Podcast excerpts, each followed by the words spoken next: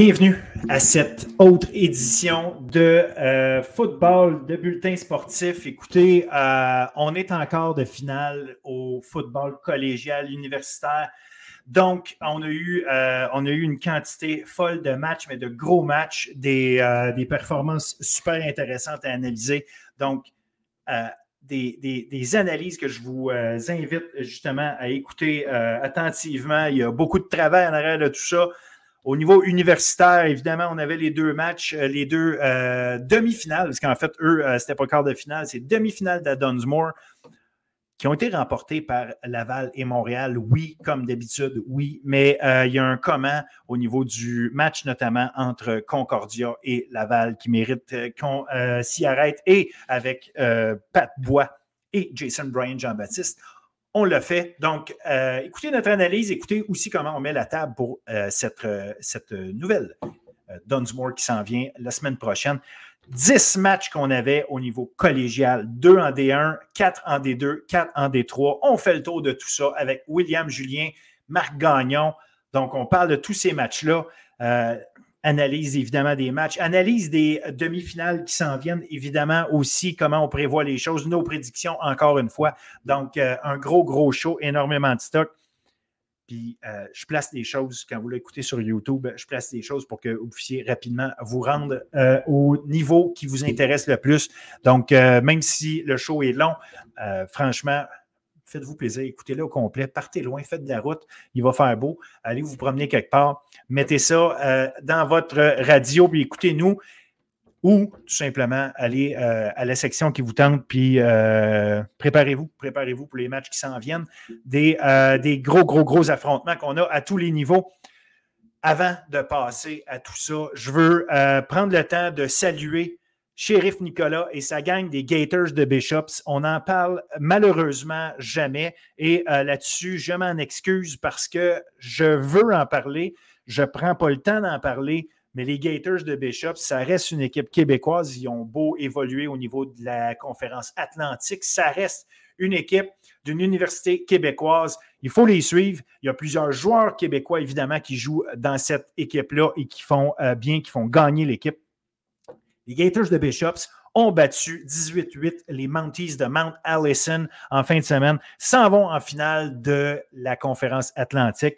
Peut-être une chance de se retrouver en euh, demi-finale au niveau euh, canadien. Euh, et qui sait, peut-être se rendre jusqu'à la Coupe Vanier, même si on sait qu'habituellement, les équipes de l'Atlantique ont plus de difficultés rendues à affronter les autres.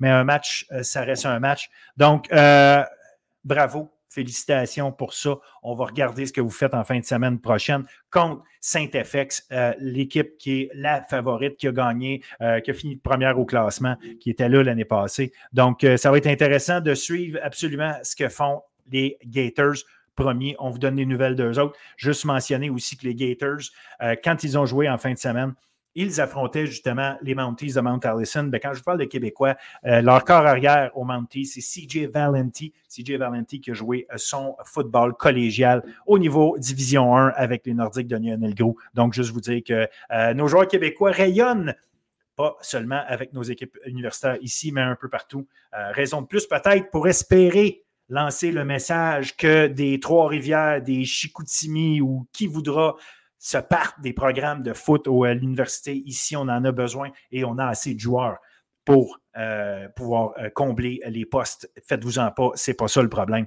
Donc, voilà. Sur ce, je vous souhaite un autre excellent show. C'est long, mais ça va passer comme ça parce que c'est si bon.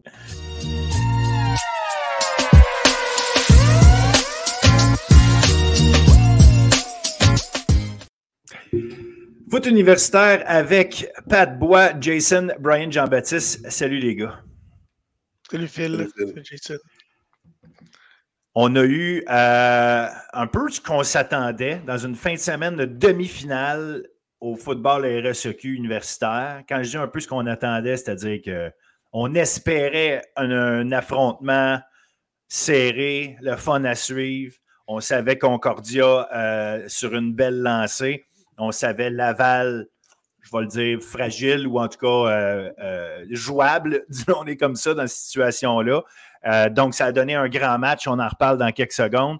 On savait que Montréal était en position de grande force contre Sherbrooke. Donc, victoire facile. Peut-être pas à ce point-là que ça aurait dû arriver, mais bon, c'est ce qui est arrivé. On en reparle dans quelques minutes. Puis, évidemment, on met la table avec, avec tout le monde sur la Dunsmore. Encore un, un affrontement Montréal-Laval qui s'annonce. Donc, on commence ça. Laval, Concordia. Un match qui se termine en prolongation, 34-27 pour le Rouge et Or. Donc, grosse victoire pour Laval, mais on va le dire, c'est une grosse victoire parce que Concordia était venu pour jouer. Concordia était venu avec des vraies intentions. Euh, je ne sais pas, j'ai de la misère à me, faire une tête à savoir si à quel point euh, est-ce qu'on espérait qu'il y ait un meilleur sort ou est-ce qu'il méritait un meilleur sort? Je ne sais pas comment le définir exactement. La réalité, c'est qu'ils euh, sont passés vraiment, vraiment, vraiment très proches d'empêcher Laval d'y aller 21 fois de suite ou 20 fois de suite. Je ne me rappelle plus du chiffre exact à la Coupe Dunsmore. Donc, j'ai juste envie d'écouter ce que vous avez à me dire à ce sujet-là. Pat, comment tu as vu la game? Comment tu vois tout ça? Je pense que c'était une game qui nous a gardé sur nos sièges du, début à la fin.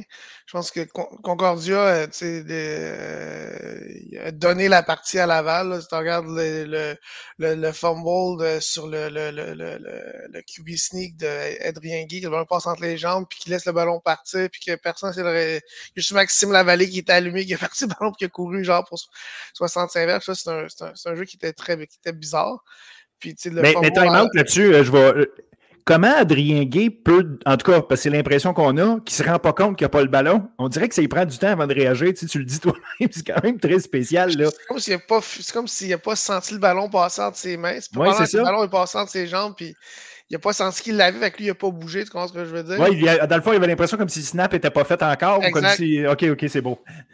C'est l'impression que j'ai eue. Euh, mais après ça, la ligne à bouge. c'est comme le, jeune, il a, freezé. Euh, le fumble en fin de game pour finir la partie, c'était comme.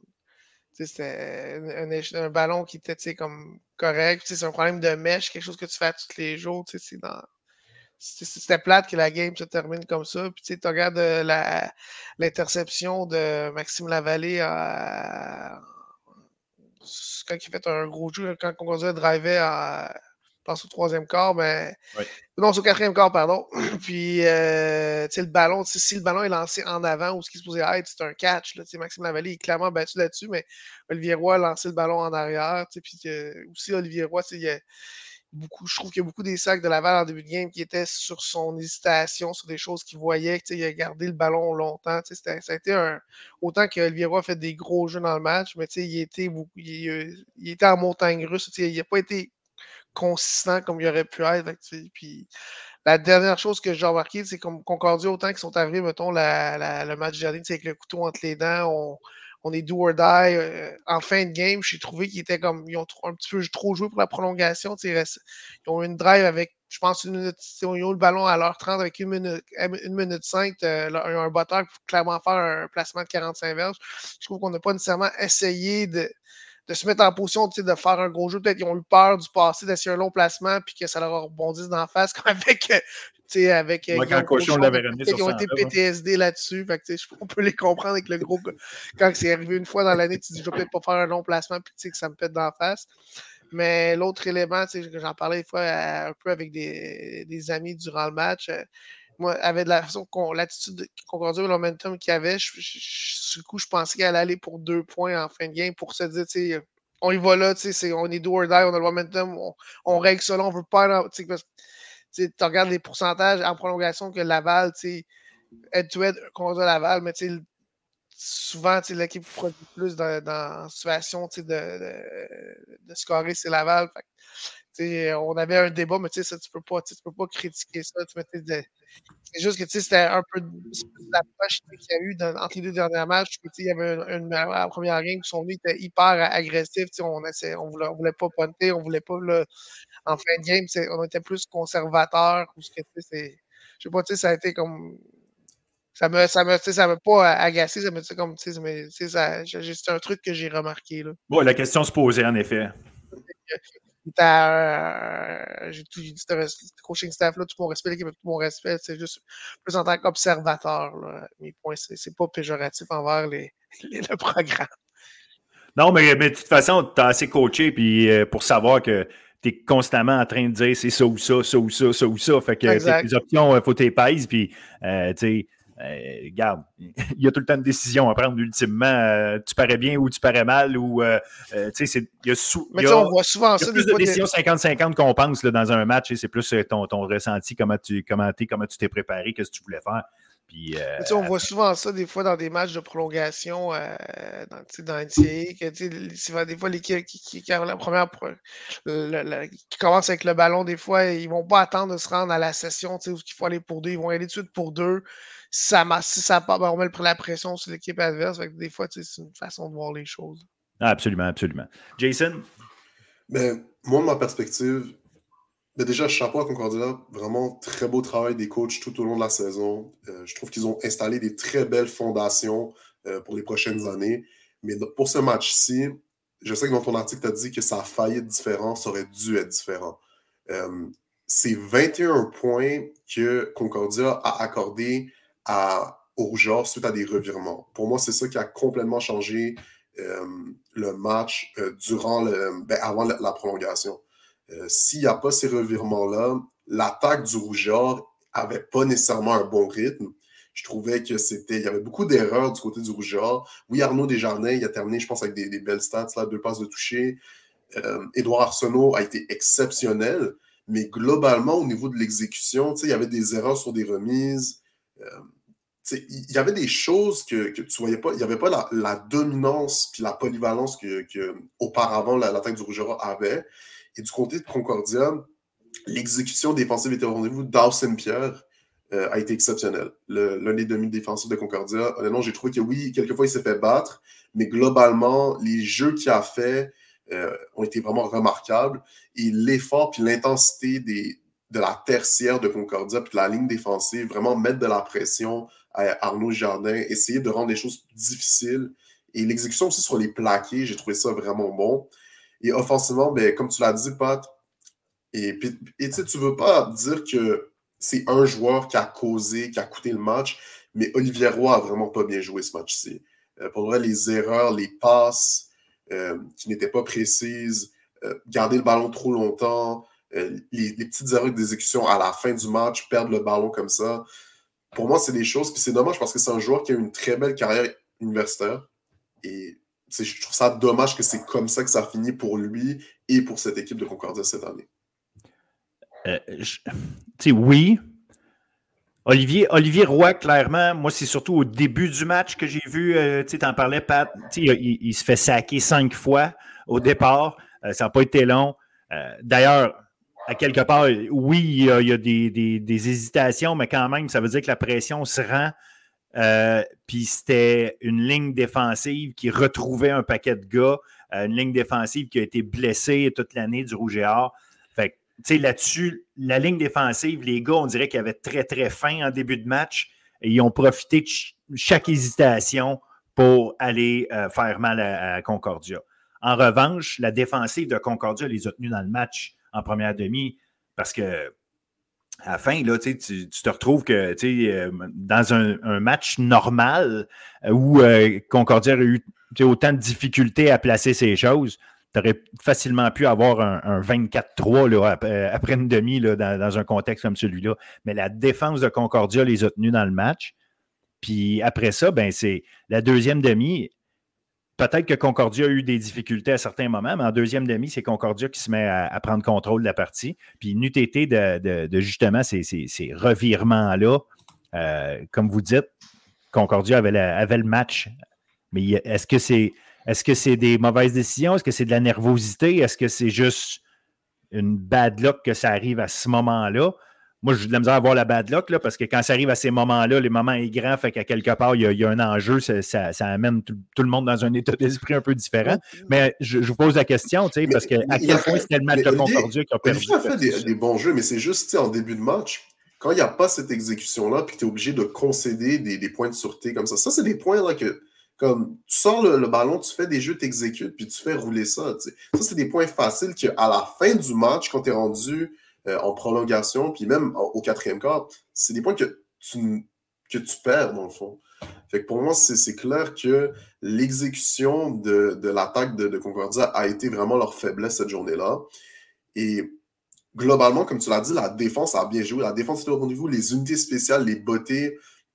L'exécution de l'équipe en général, était là. C'est juste vraiment l'attaque, le, manque de juste d'urgence au début du match pour vraiment s'imposer. Parce que la réalité, c'est que l'attaque du Rouge et Or n'était pas, ne jouait pas, surtout avec la perte de Kevin Mittal euh, en début de match, l'attaque n'était pas à 100%.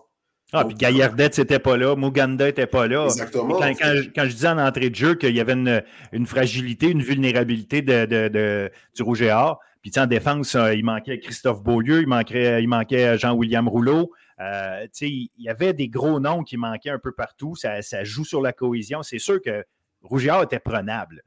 Mais c'est ça aussi l'histoire, c'est qu'à quelque part, tu as, une équipe qui n'a pas été habituée, je pense aussi, à être si proche que ça euh, d'atteindre, de passer à l'autre niveau.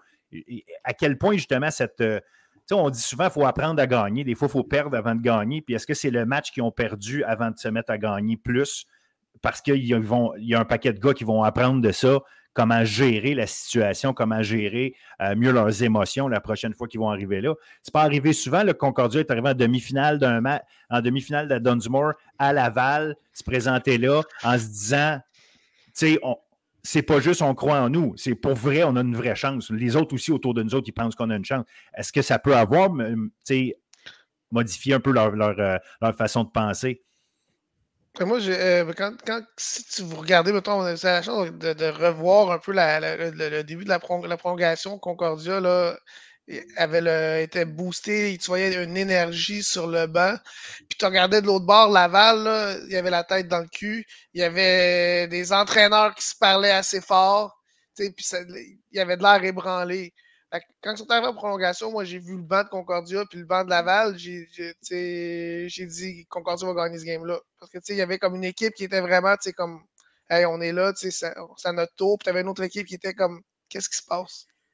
Finalement, ça, le ballon rebond. Les yeux du football ont fait en sorte que Laval va jouer la, semaine, prochaine. Mais quand j'ai vu le début de la prolongation, l'énergie était clairement d'un bord, pas d'autre. Tu avais une équipe qui, était, qui. Tu avais un boxeur qui n'avait jamais été knocké puis qui était. Hey, là, je suis le bord de me faire knocker. Tu avais un autre qui s'en venait puis disait Regarde, je m'en viens de mettre à terre. Puis, puis moi, je l'ai vu. là comme euh, C'était vraiment évident pour revenir un peu au début du match de Concordia, on avait parlé, Laval a quand même eu deux semaines pour analyser les, les, tendances de Concordia. Puis ça l'a paru en début de game, sur que, qu'Olivier Roy, il, s'attendait à avoir des lectures sur des choses qu'il voyait, qu'il faisait constamment, qu'il devait, dans leur attaque, lancer le ballon rapidement. Puis sa lecture était pas ouverte. Puis là, il servirait de bord, puis il savait plus où aller. Donc, clairement, Laval a varié un peu leur couverture, a donné des looks différents à Olivier Roy qu'il n'avait pas vu en début de game. Puis, ça a fait en sorte qu'il a, hésité beaucoup. c'est un carrière qui est habitué de lancer sur rythme. Souvent, on va, on, va, à la première, deuxième lecture, on, on, lance rapidement le ballon chez Concordia. Puis là, comme, il se retrouve dans une situation que la ligne, la plupart des sacs, c'est des sacs qui ont été à long développement sur un deuxième, troisième effort de, la, ligne défensive. Il faut donner crédit à Laval qu'en début de game, il, savait, il connaissait les temps de Concordia, puis Concordia, comme pas exécuté en, gros parce que Laval donnait des looks différents qui contre un peu leur tendance. Non, exact. Puis, tu sais, au bout du compte, vous, vous le dites, il y a, y, a, comme un ce match-là aurait pu, puis je vais reprendre, Jason dit même qu'il aurait dû gagner ce match-là. Euh, tout, tout, était, tout était en place pour qu'il le gagne. Mais à la fin, il y a, des moments, vous le dites, là, que soit le début du match, la prolongation, il y a des moments où l'exécution n'est pas là, mais l'exécution n'est pas tout le temps là non plus du côté du Rouge et Or. C'est juste qu'il y a des erreurs qui ont coûté très cher d'un côté, puis celles de, de Laval ont coûté moins cher. Puis ça fait que ça va quand même en prolongation, tout ça, puis ça prend un, jeu. Puis on n'est pas très, très loin de la zone début non plus. C'est juste que c'est un troisième. je pense qu'il reste deux verges à aller chercher. Euh, c'est un sneak, tu échappes le ballon. Euh, quand est-ce échappe le ballon sur, sur, une situation comme celui-là? pas, c'est pas un sneak, en fait, c'est au niveau de la remise, il, échappe le ballon à Olivier Roy. Quand est-ce que ça y arrive? c'est arrivé là. Le gars, c'est sûr qu'il est, il, doit être à terre de penser qu'il finit, sa, probablement sa carrière. Il reste une année d'éligibilité. Hein. Il pourrait décider de revenir, soit dit en passant. Mais même si ce qui était prévu, c'est que c'était sa dernière. En tout cas, je, vois ce match-là comme étant euh, euh, un, un, mélange de grosse, grosse, grosse déception pour Concordia, étant donné qu'on est si proche. Mais je pense qu'en même temps, ça démontre une, une croissance de ce programme-là, de cette équipe-là pendant la saison, parce que c'est pas juste une question qu'ils ont fait du gros recrutement euh, l'hiver passé. C'est pas les gars que tu as recrutés l'hiver passé qui sont tous venus changer ton équipe au complet. Là il y a, cette équipe-là, on l'a vu croître pendant la saison, on l'a vu piquer pendant la saison au bon moment. Euh, je pense beaucoup qu'il y a un élément de, de, vécu les grands moments aussi euh, qui a un impact je pense aussi le, le, le, momentum de ce game-là va les, va les propulser aussi dans, dans, la saison morte. Là. Ça va aider le recrutement au Québec. on est, pourquoi tu vas à Laval ou Montréal, nous autres, on est proches. Fait que, c'est des éléments de plus pour convaincre les jeunes du Québec. Puis, hors province, ils ont, les, tous les, jeunes du Canada anglais ont, ont, ont, eu, ont eu vent ce game-là, on voit les résultats. Quand ils vont approcher les gars en province, les gars vont je ne vais pas à Concordia me faire taper par la Val-Montréal, je vais voir Concordia pour potentiellement gagner une Coupe Vanille parce que c'est un peu l'image qu'ils ils ont, montré qu'ils étaient des contenders. Ils vont quand même récolter les fruits de, leur performance dans, le recrutement, selon moi. Je suis d'accord, je pense que ça a été une belle saison, ça a été un beau match. Mais pour la suite des choses, je suis curieux si Olivier Roy revient, je pense qu'il va apprendre de ça. Euh, je, vais, je, suis, vraiment curieux de comment, voir comment ce groupe de receveurs, Ezekiel Thiel a été exceptionnel. Orion Poirier, euh, tout au long de la saison, s'est amélioré. Euh, je suis curieux de voir dans le recrutement qu'est-ce qu'ils vont aller chercher pour continuer de, de construire sur cette attaque. Euh, Alex Surprenant, euh, depuis, depuis qu'il est présent à Concordia, fait un travail exceptionnel avec juste la, stratégie. Donc, je suis vraiment intéressé de voir comment ils vont continuer de, juste développer cette chimie, chimie et cette culture-là. Et défensivement, ils se sont imposés. Euh, je pense à Mendel Joseph, joueur exceptionnel. je pense que lui, l'an prochain, c'est sûr que c'est un joueur étoile en défensive. Et je, je suis vraiment, encore une fois, il y a des bonnes choses qu'ils ont installées. Là, la question, ça va être de voir est-ce que cette culture-là va, va s'adapter puis continuer d'évoluer pour être capable de rivaliser avec celle du Rougeard et celle des Carabins? C'est, moi, je, je le sais que je me laisse souvent apporter par la tendance du moment. Puis ça fait partie de la game. De la même façon que j'ai questionné en début de saison, je dis il y a deux équipes euh, trop fortes, puis ça finit là. Puis la même année où je dis que il y a tristement une domination trop grande de la part de deux équipes. C'est l'année où euh, ça passe le plus proche dans les X nombre de dernières années qu'une euh, de ces deux-là tombe. Il y, a, un ensemble de facteurs. Moi, je pense que si Laval n'a pas tous ses blessés, puis il n'y a pas tout ça, euh, il, y a, une petite affaire de plus de Laval, puis ils deviennent plus difficiles à aller chercher. en même temps, ça fait partie de la game. Euh, donc, euh, ça, c'est une chose. Puis l'autre affaire, c'est que, euh, tu sais, oui, Concordia est, bien monté, mais Concordia est en ascension, j'en suis persuadé. sais. Fait que, tu l'as dit, Pat, l'enjeu, ça va être de continuer ça au niveau du recrutement. Jason, tu mentionnes dans la culture, est-ce qu'on va être capable d'entretenir ça? Mais je pense que tu viens de créer une génération chez, chez, les, chez Concordia de vétérans qui auront vu c'était quoi, euh, puis qu'ils vont avoir compris c'est quoi le niveau de préparation, le niveau d'exécution que ça prend pour arriver au prochain niveau. ça, euh, ça vaut cher. Et là, silence. Ah ben non, non, moi, j'étais d'accord avec toi, Phil. Alors, je vais vous poser une question autour de ça. Pendant un moment, genre, le, le, j'ai pas entendu. Ben, c'est pas grave, tu réécouteras le, podcast, ça va être excellent. Ah, je t'invite à écouter ça. tu nous as, tu nous as bouche, tu, nous as, bouche Phil.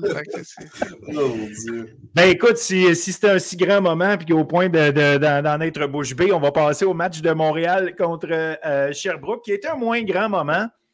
Euh, par contre, est-ce que c'est Montréal qui est en mode éliminatoire en mode Dunsmore slash Vanier, puis qu'il est en mode travail et exécution à son maximum contre un Sherbrooke qui n'est pas de ce calibre-là. comment ça se fait que ça finit? Je le sais que Montréal est plus fort que Sherbrooke. la question n'est pas de savoir s'il allait gagner, puis je ne m'attendais pas à ce que ça finisse en prolongation non plus. Il ne faut pas virer fou, mais c'est juste, c'est un 54 à 3, euh, facile, euh, même pas proche. Qu'est-ce qui explique ça, les gars?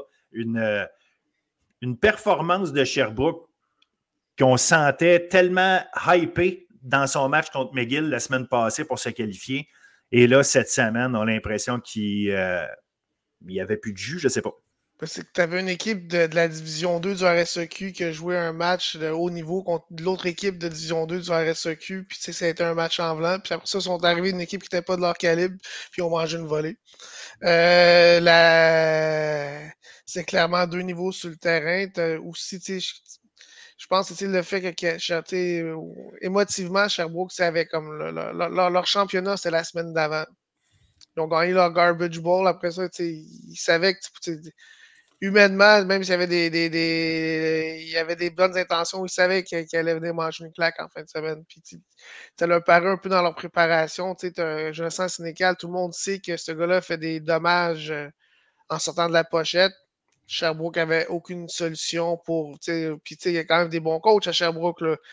Guillaume Boucher, c'est un qui a beaucoup d'expérience. C'est sûr que Guillaume Boucher avait un plan, mais les gars n'ont pas comme exécuté le plan de match. Ils ont laissé Jonathan Sénécal sortir de la pochette euh, sur des courses, sur des passes. il a fait pas mal ce qu'il voulait comme, euh, durant, durant ce match-là. Puis offensivement, on a voulu protéger des fois. On a eu une stratégie de rentrer à un sixième joueur de ligne offensive pour s'aider au sol, pour s'aider par la, la passe, ben, Montréal, euh, ils savent que le, joueur de ligne offensive, c'est pas une menace, mais on t'en met un plus dans on en met un plus dans d'autres ici, puis on a donné Tuchette, c'est pas un gars qui va rester passif. Tout le monde sait que Denis Tuchette, il, est agressif. Denis Tuchette, il a vu euh, un O-line de plus.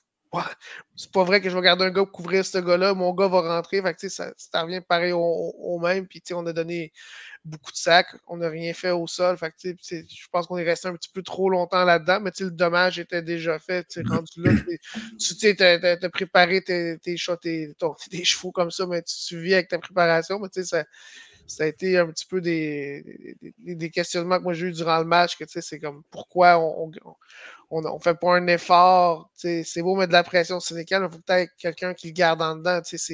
Jonathan Sénégal, quand, quand il, a des, il va te faire rater, mais il faut que tu essaies de trouver une façon de le garder en dedans. Puis après ça, comme je disais, comme offensivement, la façon qu'on a abordé le match avec le sixième joueur de ligne offensive, connaissant l'agressivité la, de Montréal, ça a fait ce que ça a fait. Là. Jason, toi, tu as vu, euh, as vu quoi là-dedans? En tout cas, y a-tu des, euh, des, des, des, leçons à tirer de, de, ça? Et pour Montréal dans sa préparation pour la Dunsmore et pour Sherbrooke pour euh, comment ils ont fini la saison? Écoute, ben pour Montréal, ils ont fait ce qu'ils ont ils devaient faire. Comme tu l'as dit, pas Jonathan Sénécal a fait tout ce qu'il voulait. Moi, je suis vraiment content de Alexandre Jones Dudley. qui, qui l'ont rentré dans, le groupe de receveurs pour remplacer Sam Dosso. L'an dernier, Dosso avait été aussi blessé, puis de, de avait step up dans ce rôle-là. Puis on l'a encore vu, il a joué un très bon match.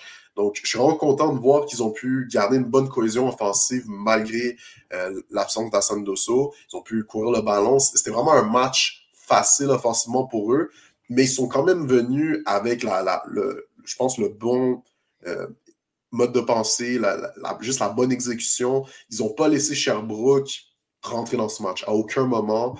Euh, défensivement, ils ont été agressifs. Ils ont donné aucune chance euh, à Anthony Robichaud. Le jeu de Sherbrooke n'a jamais pu s'installer. Euh, non, franchement, Montréal a juste dominé de A à Z ce match. Sherbrooke, ce qu'ils peuvent apprendre de ça, ils vont devoir trouver leur identité offensive. Cette année, en début de saison, de ma perspective, l'identité, ça allait vraiment s'appuyer sur la course, et à partir de ça, trouver des opportunités euh, dans, dans, dans, le jeu de passe. Mais au fil de la saison, c'est devenu de plus en plus brouillon avec les blessures. Y a jamais, ils n'ont jamais trouvé, je pense, cette zone de confort et ce, juste, juste la, la collection de, de, jeux ou peu importe qui fait que, OK, en attaque, on est bon dans ça. Et je pense que ça, ça a été exposé face à Montréal. On dirait, c'était comme s'ils ne pouvaient rien faire à, un, niveau élite, que ce soit courir le ballon ou faire des passes. Il n'y avait pas quelque chose de facile pour eux.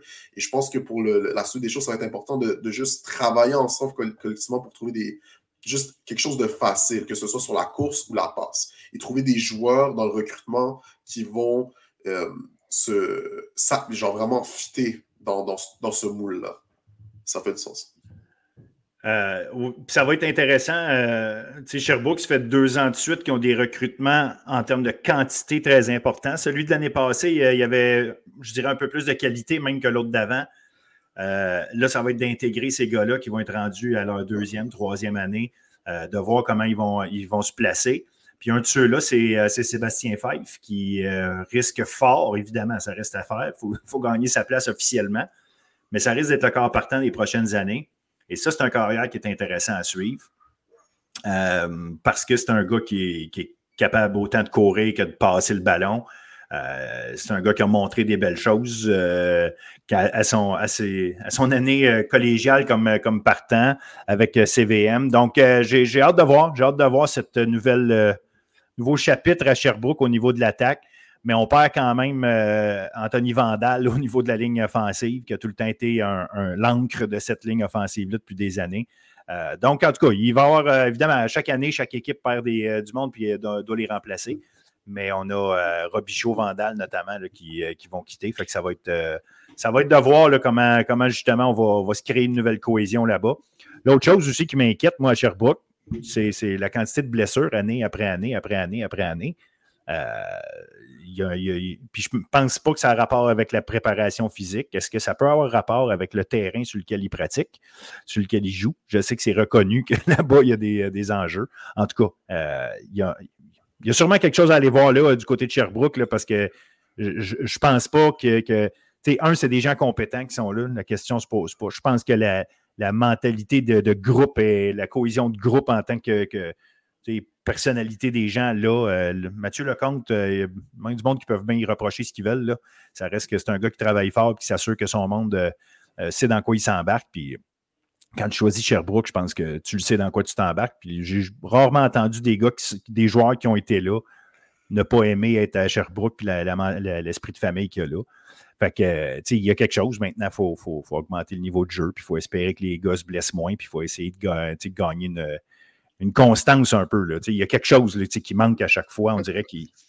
Je pense que c'est année après année, il, y a plein de blessés. C'est qu'une façon, tu pratiques d'une façon qui explose tes joueurs des blessures. Peut-être aussi. Parce que pour, à Sherbrooke, ils jouent sur leur, ils vont pratiquer sur leur, terrain de gazon quand ils vont avoir des games la semaine, quand ils jouent en local, mais le reste du temps, ils pratiquent sur le synthétique, l'autre bord de la rue. Fait que, ils, pratiquent sur les mêmes genres de terrain que tout le monde je pense qu'il y a peut-être un Si, euh, moi, je n'étais pas au courant de, de cet aspect-là qu'il y a des joueurs blessés à chaque année, mais à ce niveau-là, il faut qu'ils évaluent un peu leur façon de faire les choses, si c'est le cas. Parce que moi, c'est la première, fois que je l'entends dans, dans, dans, la discussion que tu as mentionnée, mais ils ont peut-être quelque chose à revoir dans leur préparation à ce niveau-là. A autant de blessures, soit dans, dans l'entraînement hors saison, c'est toujours, mettons, des blessures aux ischios, hein, peut-être du travail je, je, sais plus des hypothèses, il y a un élément à regarder à ce niveau-là. Si année après année, tu as plein de blessures, parce que c'est pas normal qu'année après année, oui, voir des blessures au football, puis c'est pas toutes les années qu'ils vont avoir autant de blessures, comme le Rouge qui a comme 20 gars cette année, qui comme c'est exceptionnel, le nombre de blessures qu'ils ont, mais je pense que si c'est comme ça année après année, mais tu as, quelque chose, faut que tu regardes dans le miroir pour voir comment tu prépares tes gars, puis comment tu pratiques aussi. Assurément. Que ça, ça va être, ça va être à suivre. Excusez, là, il y a. Bon, on a un gros match Montréal-Laval, euh, évidemment.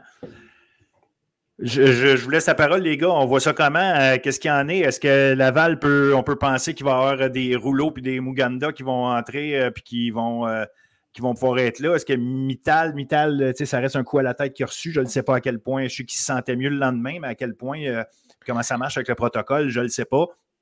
Euh, Gaillardette, je ne connais pas la nature de sa blessure, je ne le sais pas.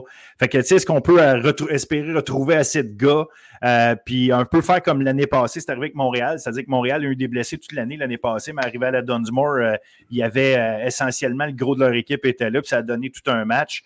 Est-ce qu'on peut penser que Laval, c'est ça qui va arriver? Puis est-ce qu'il faut que ce soit ça qui arrive pour que Laval espère, puisse espère pouvoir donner une, opposition du calibre de Laval à Montréal ou si, Montréal est vraiment cette année plus fort que tout le monde puis que c'est la game à Montréal?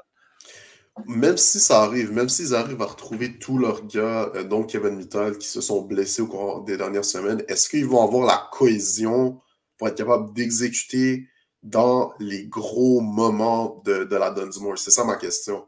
Euh, oui, oui, je leur donne une chance, mais clairement, pour moi, Montréal sont les favoris. C'est l'équipe qui a été la plus dominante tout au long de la saison. Euh, jusqu'à présent, ils ont été l'équipe qui, exécute le mieux en attaque et en défense le Rougeant, je leur donne une chance juste parce que l'an dernier, ils ont gagné la Coupe Vannée. C'est une équipe qui a une culture, c'est une équipe qui a le talent euh, pour aller chercher un match. Mais je me, je me demande vraiment, est-ce qu'ils vont avoir la cohésion pour exécuter ça va être difficile? Parce qu'on l'a vu dans, le match face à Concordia, même les petites choses en attaque, on, dirait que comme il y avait juste des erreurs qui s'accumulaient, qui s'accumulaient parce qu'ils n'étaient pas capables d'avoir les, mêmes receveurs. Parce qu'au niveau de la ligne défensive, il y avait des gars qui, qui, jeunes qui jouaient, ou il y avait des, des remplaçants qui jouaient, peu importe. C'est vraiment ça ma question. Est-ce qu'on peut avoir une cohésion pour faire face à l'adversité? Euh, c'est des bons problèmes par Jason. Au niveau des. On sait que Laval a une profondeur abyssale, mais malgré la profondeur abyssale qu'ils ont, on voit que leurs 2 et leurs 3 ne sont pas les, aux qualités de leur 1 encore. On, surtout à la position de receveur, tu vois le nombre les gars qui jouent en fin de semaine passée, c'est des gars qui, sont talentueux, mais tu as quand même euh, presque cinq de tes partants qui sont, qui sont du début de l'année qui sont, qui sont pas là. Kevin Mittal, il a mangé un méchant coup à tête. Je pense qu'on l'a même pas vu sur les lignes de côté en, en, deuxième demi. Euh, si ce gars-là, il joue, il va, il va être frileux. Jusqu'au premier, il va être frileux, vous des questions parce que on l'a vu, c'est vrai, il s'est fait knocker, là, Kevin. C'était un gros, un gros impact. Puis, il il était lights out. Là. Fait des grosses commotions comme ça, ben, ça prend plus que 7 jours. Mais Laval a un bon protocole. De, de, il niaise pas avec ça. S'il, est correct, il est correct. Ça, va être tant mieux pour Laval. Mais. Il a pas, on l'a vu depuis le début de l'année, ça prend plus que Kevin Mittal et Edouard Arsenault. Il faut qu'on on spread le ballon, puis il faut que la, faut qu'il y ait un, sentiment de, de, de, cohésion, comme euh, Jason dit, qu'on n'a pas vu de l'année, que depuis le début de l'année, il y a des problèmes d'exécution, de, cohésion. Pas, avec les blessés qu'ils ont, Kevin Mittal, il même s'il joue en fin de semaine, il ne pratiquera pas avant le walkthrough de vendredi. c'est comme ben, c'est ton, ton cheval, ben, les jeux que tu fais pour lui, c'est un, un, gamer, mais il faut qu'il les pratique aussi. Fait ça, ça, ça, va, ça va jouer en bout de ligne. Pour Kalengon, on l'a pas vu de l'année, c'est pas une blessure, c'est d'autres choses. Mais c'est comme est-ce que même s'il est là, est-ce que ce gars-là va être à 100% mentalement pour jouer sa partie? C'est un gars qui a joué une game dans l'année, c'est comme c'est rendu là, t'es presque mieux d'aller avec les gars qui t'ont, qui t'ont, amené là. Selon moi, c'est eux qui ont, qui ont vécu l'entraînement, ceux qui ont vécu l'exécution. Tu regardes, même si je pense qu'il y a, le, le, blond, euh, le blond qui s'est blessé en fin de semaine, mais tu as quand même Alex Duff, tu as quand même euh, Sean Valentine, tu as Angel Vital, tu as quand même, quand même des, des, des, gars qui sont capables de produire des, des choses combinées ensemble. Euh, défensivement, euh, de ce que j'entends, c'est que Rouleau va, euh, serait, serait était supposé de, retour en fin de semaine. C'est un gros aide pour la, la D-line de Laval. Au niveau de la tertiaire, si Jordan Lessard et Jean-Christophe Beaulieu ne sont pas là, ça l'expose vraiment le côté court. C'est sûr qu'Hassan Dosso est blessé, mais Montréal, ils ont quand même des, des, des, des receveurs qui sont, qui sont athlétiques. Euh, de, de, de Lee Jones, il a un bon match, mais Gourgon a un, gros match aussi. Ah, William Legault il est là, puis Rio ouais, est encore capable de jouer, puis on ne parle pas de Chabot, on dirait qu'on oublie tout le temps Chabot. mais ça, ça Montréal, quand même, les, les, cinq receveurs qui ont de Montréal, c'est des studs. Fait que, tu sais, comme, tu sais, il faut falloir voir aussi comment que les, la tertiaire de, de, Laval qui est amochée, mais, tu sais, c'est la phase, c'est que tu changes, Tu as ton corner du côté court qui est blessé, tu as Max Lavallée qui est là pour. C'est un angle du côté court, mais c'est quand même ton shutdown corner qui a, qui a joué toute l'année, qui est sur l'équipe d'étoiles. S'il n'est pas là, mais ça, ça change. Tu, tu mets un gars qui est habitué de jouer du côté large, jouer du côté court, puis c'est pas le. Ben, c'est jouer du côté large, faut pas comme jouer du côté court. Tu n'as pas les mêmes match-ups, c'est pas la même façon de gérer l'espace. Ça va être. Euh, voir comment ça va être un gros défi pour Hugo Larue si, euh, si c'est lui qui, s'occupe de ce mandat-là. Là.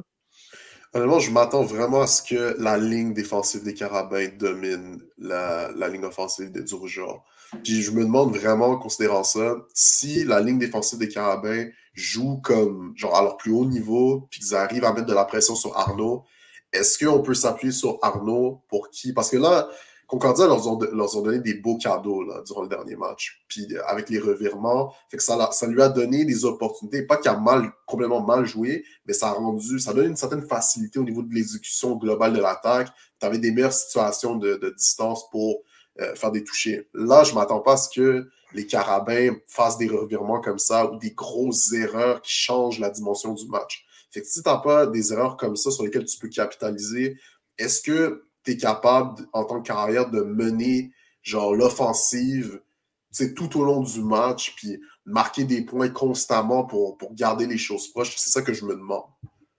Je sais pas ben, qu'est-ce que tu en penses, Pat. je pense que on regarde juste la. on s'entend que le match numéro 1, Carabin-Laval, ça avait été. Ça s'est joué jusqu'à la toute fin. Montréal avait pris le dessus en fin de match, mais c'est un match qui était plus serré que le résultat final le deuxième match de Laval à Montréal, ça avait Laval avait mangé une volée sur les trois facettes du jeu. Rarement, comme j'avais vu Laval manger une volée. je pense que c'est. Les gars, ils ont, ils ont du pain sur la planche. Puis, tu sais, t'es une équipe qui n'est pas en santé. Puis, as comme les Carabins, ça part la blessure d'Assan Dosso. Je pense que, défensivement, tous leurs gros joueurs sont, sont là offensivement, mais les porteurs de ballon qui étaient blessés sont de retour. Ils ont quand même bien produit euh, le week-end dernier. Tu as, Joe qui est au sommet de son art. C'est une autre commande pour le, Rouge Art. On sait qu'ils ont un des meilleurs staffs au, Canada, mais là, c'est comme. Je pense que le, le, il y, a beaucoup, il y a de la boucane qui sort euh, de la voiture, la voiture est maganée. Je suis pas sûr que la voiture va revenir de Montréal. De façon, c'est dire le, le, voyage, il était tough cette année. Puis, s'il y a une équipe qui peut, qui peut le faire, c'est Laval avec l'expérience. Puis, je pense que là, c'est comme ça commence à être euh, tu as besoin, tu sais, puis à un moment donné, on a eu une rencontre de mi-saison avec euh, d'autres collègues où on a parlé un peu, tu sais, je pense qu'on a fait une erreur, on, a, on, a, dit que, tu sais, Laval sur papier, ils sont meilleurs que, que, que, Montréal, mais tu sais, quand on regarde en bout de ligne, tu sais, les numéros 1 de Montréal, les numéros 1 de, de, de, de Laval, mais tu sais, il y, y, a des gars qui sont aussi bons un bord puis de l'autre, puis Là, on est rendu que les numéros 1 de Montréal sont, plus, sont, sont, nettement supérieurs que les numéros 2 et 3 de Laval. ben, je trouve ça cool que tu ailles là parce qu'effectivement, euh, euh, je me rappelle très bien cette conversation-là quand Jordan était avec nous puis euh, Arnaud. Puis, euh, tu sais, de dire que tu prends position par position, puis à chaque place, le joueur de, du Rouge et Or est, est, tout le temps meilleur à part Sénécal. Euh, tu l'as montré. Pour vrai, est-ce que Kalen Saint-Cyr, est-ce que Jordan Lessard est meilleur que Kalen Saint-Cyr? Avec l'expérience de Kalen Saint-Cyr, je prends encore Saint-Cyr. Euh, c'est une chose. Est-ce que Bruno Lagacé et Maxime Lavallée, ça s'équivaut? Je pense que c'est un coin de flip, là. c'est un coin de flip, là. Fait que, tu sais, puis je veux pas les passer un par un, mais il y a ça. Puis personnellement, euh, moi, je vais croire Nicky Farinaccio qui, en début de saison, m'a dit on est le meilleur groupe de linebacker au Canada. Il y en a trois euh, équipes d'étoiles. La réalité, là. La réalité, c'est qu'ils sont bons, là. C'est pas ça le point, là. Mais Miesan et Farinaccio, il n'y a personne dans la ligue qui est aussi bon que ces deux-là, actuellement. Hmm. Euh, c'est ça la réalité. La ligne défensive des Bleus, c'est une chose. Puis on l'a vu c'est la première année depuis longtemps qu'on a l'impression que la ligne offensive du Rouge et Or n'a pas sa, cohésion, euh, tu n'as pas l'impression d'avoir le, balai qu'on a habituellement d'une ligne offensive. Que, écoute, la façon dont ils ont toujours travaillé, ces gars-là, tu dis, OK, c'est des monstres, il n'y a rien à faire. Puis cette année, on dirait qu'il y a quelque chose à faire contre eux. Il y a quelque chose tout le temps qui se passe. Puis la ligne défensive de Montréal est juste trop forte pour pas que tu sois à ton top pour jouer contre eux. Nord joue du gros football, puis leur allié défensif qui est le leader. Ojo, Jeremiah Ojo, là, quelle, découverte cette année. En tout cas, pour moi, là, ça a été une découverte, ce gars-là. Euh, quel joueur de football. Est-ce que Philippe Lemieux Cardinal leur manque quand ils ont Jeremiah Ojo pour le remplacer maintenant? Au début de l'année, c'était peut-être pas exactement ça, mais aujourd'hui, euh, on ne peut pas dire que les Carabins, ah, il leur manque Philippe Lemieux Cardinal parce qu'ils ont Jeremiah Ojo qui fait un travail extraordinaire. En tout cas, euh, grosse, grosse, grosse commande, tu l'as dit, Pat. Grosse équipe que celle des Carabins. Je les vois même pas. Euh, ça se peut que tu aies un début de match serré, oui, parce que il veut, pas la, nature de, l'affrontement. Tu as des bons joueurs à l'autre côté. Je ne suis pas en train de dire que euh, Rouge et Or n'est pas de calibre, c'est vraiment pas ce que je dis. Mais cette année, dans le contexte de cette année, pour moi, Montréal, c'est un c'est leur année en plus. Eux autres, autres, pour, moi, pour moi, Montréal, s'ils ne font pas d'erreur de, de, revirement ou juste d'exécution, moi, je ne vois pas pourquoi ils ne pourraient pas encore plus dominer que durant leur dernière rencontre. Plus dominer que leur dernière rencontre? considérant les circonstances, il y a le potentiel à ça. Si les, les joueurs qu'on a mentionnés du côté du rougeur ne reviennent pas, puis que ils sont capables de, jouer à haut niveau. Moi, je vois pas pourquoi. Parce que même leur dernière rencontre, j'ai trouvé que il y avait encore des opportunités à aller chercher. Fait que là, tu c'était pas, loin, pas loin de la perfection. oui, mais, mais, là, tu me dis, en plus, le Kevin Mittal puis d'autres joueurs de, du genre vont pas être là. Moi, je vois pas pourquoi. Genre, Montréal pourrait vraiment dominer ce match-là. Genre, il y a le potentiel à ça. Que, ah, moi, c'est ce que je vois aussi. le match le plus dominant d'un côté ou de l'autre qu'on ait vu dans l'histoire de, euh, de, la rivalité Carabin-Rougeur. Pour moi, il y a les éléments pour ça. Moi, je m'attends au même niveau de domination que le dernier match. Plus encore, je ne sais pas si c'est possible. Si tu vois plus, tant mieux. Euh... Ça se peut. Moi, je dis ça. correct. Si tu me dis que les gars sont blessés, c'est avec l'intensité et le niveau d'exécution que Montréal a monté tout au long de l'année, puis le niveau auquel Jonathan Sénécal joue, ça pourrait être une. En tout cas, ça va être intéressant. Puis encore une fois, le Rougeur a la culture, ils ont les coachs, ils ont le talent pour aller chercher un match, une Dunsmore. Au final, être l'équipe du moment, c'est cool, mais c'est toujours, au final, ça revient toujours à être l'équipe pour le match le plus important, puis c'est la Dunsmore. il y a possibilité que le Rougeur gagne, mais quand tu regardes les circonstances, le niveau de santé des joueurs des deux équipes, moi, l'avantage est à Montréal, genre de loin. Là. Puis les éléments, genre, ça pourrait être la, la, victoire la plus dominante des Carabins face au Régent qu'on ait jamais vu. est-ce que tu vois cette domination-là à ce niveau-là euh, où euh, justement l'enjeu de la Dunsmore va, va, permettre à Laval de, de, de, ressembler un peu plus au Laval qu'on s'attend, c'est-à-dire une équipe qui arrive 50-50 contre Montréal euh, tu veux en tant qu'ancien de Laval, j'ai pas le choix d'enlever mes lunettes rouges. C'est comme à l'évidence que si j'ai. J'ai pas l'autre choix de dire que Montréal est favori puis que Montréal, je vois pas comment Montréal puisse perdre, perdre ce match-là. Je pense que si Laval gagne ce match-là, c'est parce qu'il s'est passé, il, s'est passé. Donc, parce que Jonathan Sénécal, il, il se fait blesser ou puis si, si, ça, ça arriverait, mais là, ça peut aller d'un bord ou de l'autre parce que l'autre joueur, je pense pas qu'il est, là, il est du même calibre que Jean Segal, je pense pas qu'il c'est un gars qui n'a pas joué de l'année pratiquement, de demander à un gars qui a ton backup de, de gagner une, finale de conférence, je pense que ça serait tough, mais c'est pas ça le cas présentement, puis c'est pas ça qu'on souhaite non plus. Euh, je voudrais qu'il se passe des choses catastrophiques pour que Montréal perde ce match-là, selon moi. Mais ça, ça reste que ça reste des fois les, les êtres humains, quand ils sont à terre, c'est là qu'ils se relèvent, puis que l'énergie du désespoir fait, fait en sorte que tu accomplis des, des, choses incroyables. Ça, ça, ça peut arriver, mais moi, j'ai rarement vu le rougeur dans une situation qui il manque de gaz. tu vois que la batterie est, est, vide. Puis, je pense que il faut qu'elle recharge. Puis, je suis pas sûr qu'ils ont ont l'occasion de la charger au complet cette semaine. Ils vont arriver dans un match parce que tu une équipe qui, qui, roule sur de la nitro. Puis, présentement, tu une équipe qui n'a pas réussi à charger sa, sa, sa, cheville, euh, sa, vieille cheville qui a de la boucane. Et pour les jeunes, une vieille cheville, vous irez googler ça. ouais, c'est ça. Good. Hey, les gars, euh, ben écoutez, euh, excellent, excellent euh, segment, encore une fois, comme toujours, en fait. grosse analyse, grosse mise de table pour, pour la Dunsmore. Il nous reste à regarder ce match-là parce que même si on s'attend à une victoire nette de Montréal, on a hâte d'avoir le match, on a hâte d'avoir comment ça va se dérouler. Puis on le sait qu'il risque d'avoir des surprises, on le sait qu'il risque d'avoir des, euh, des moments euh, forts dans, un, dans ce match-là. Euh, donc, ça reste toujours à voir. Puis comme Jason l'a dit, ça va être une, une, place possible pour une domination jamais vue. C'est qui joue le mieux cette journée-là? Puis là, ben, si on n'est pas rendu à cette journée-là encore. Fait qu'on on verra, on verra samedi prochain. Je vous souhaite euh, des ben, un excellent match là, des excellents matchs si vous suivez le collégial, puis si vous suivez d'autres choses. Mais euh, on se reparle la semaine prochaine euh, après avoir connu qui est le champion de la, conférence Québec. Ben, je suis d'accord avec toi que les demi-finales collégiales Division 1 sont sûrement plus palpitantes que probablement le match, mais ça reste une finale de conférence. on, va, on va te suivre attentivement.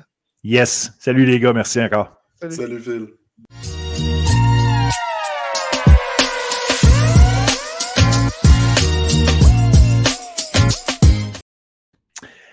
Foot collégial, le segment tant apprécié avec William Julien et Marc Gagnon. Salut, messieurs.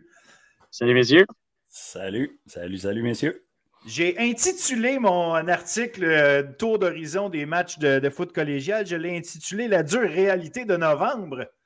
Et euh, je pense effectivement que pour certaines équipes, euh, on a frappé un mur. On va en parler évidemment euh, abondamment parce qu'on va faire le tour de chacune des, euh, des, des matchs quart de finale. Comme d'habitude, on commence avec la Division 1. On avait deux matchs parce qu'on se rappelle, Limoilou, Grasset est déjà qualifié directement pour les demi. Fait qu'une les deux quarts de finale mettait aux prises. La première, Champlain-Lennox à Saint-Jean, un match qui en saison régulière s'était terminé par un seul point. Dernier jeu du match ou à peu près tente une, un converti de deux points. Ça ne fonctionne pas. Saint-Jean s'incline. Un match qui avait été truffé d'erreurs des deux côtés, ceci dit. Mais quand même, euh, on espérait justement, on s'attendait à ce que, mettons, euh, ben, je dis mettons, notamment que euh, Jean-Philippe Bégin allait y aller peut-être avec des, des un peu moins risqués ou quoi. On a mis l'emphase là-dessus. On a mis l'emphase aussi sur le fait que Jean-François Jonca a vu neiger, il y en a vu d'autres, il en a gagné des matchs, il sait ce que ça prend. Je ne sais pas au final qui a pensé quoi et comment ils se sont préparés, mais euh, je peux dire une chose, c'est qu'à la fin de l'après-midi, Champlain-Lennoxville a montré euh, pourquoi on dit toujours que cette équipe-là, à la fin de la saison, ils sont extrêmement forts. Ça finit avec une victoire de 47 à 10 contre l'attaque la plus spectaculaire, je vais le dire comme ça, de, la Ligue du D1. Euh, on était à Saint-Jean clairement, Champlain-Lennox, je vais le dire comme ça, ont donné une leçon de football en fin de semaine. J'ai vu là un match, je ne veux pas dire parfait parce que ce n'est jamais le cas, mais j'ai vu un match extrêmement bien exécuté de la part de la gang à Jean-François Jonca. Je vous laisse y aller là-dessus, les boys. Mm-hmm. Marc, vas-y. Ouais, c'était pas la perfection, mais on s'en est rapproché beaucoup. Euh, honnêtement, on n'a pas fait d'erreur. C'est un match, euh, on s'est présenté, on a commencé dès le, dès le début, puis on a joué notre plan de match à la lettre. Euh, on a vu Saint-Jean de leur côté, ben, il y avait un peu de nervosité en début de match. Euh, puis on a commencé avec quelques petites erreurs, puis ça a été suffisant pour créer le momentum.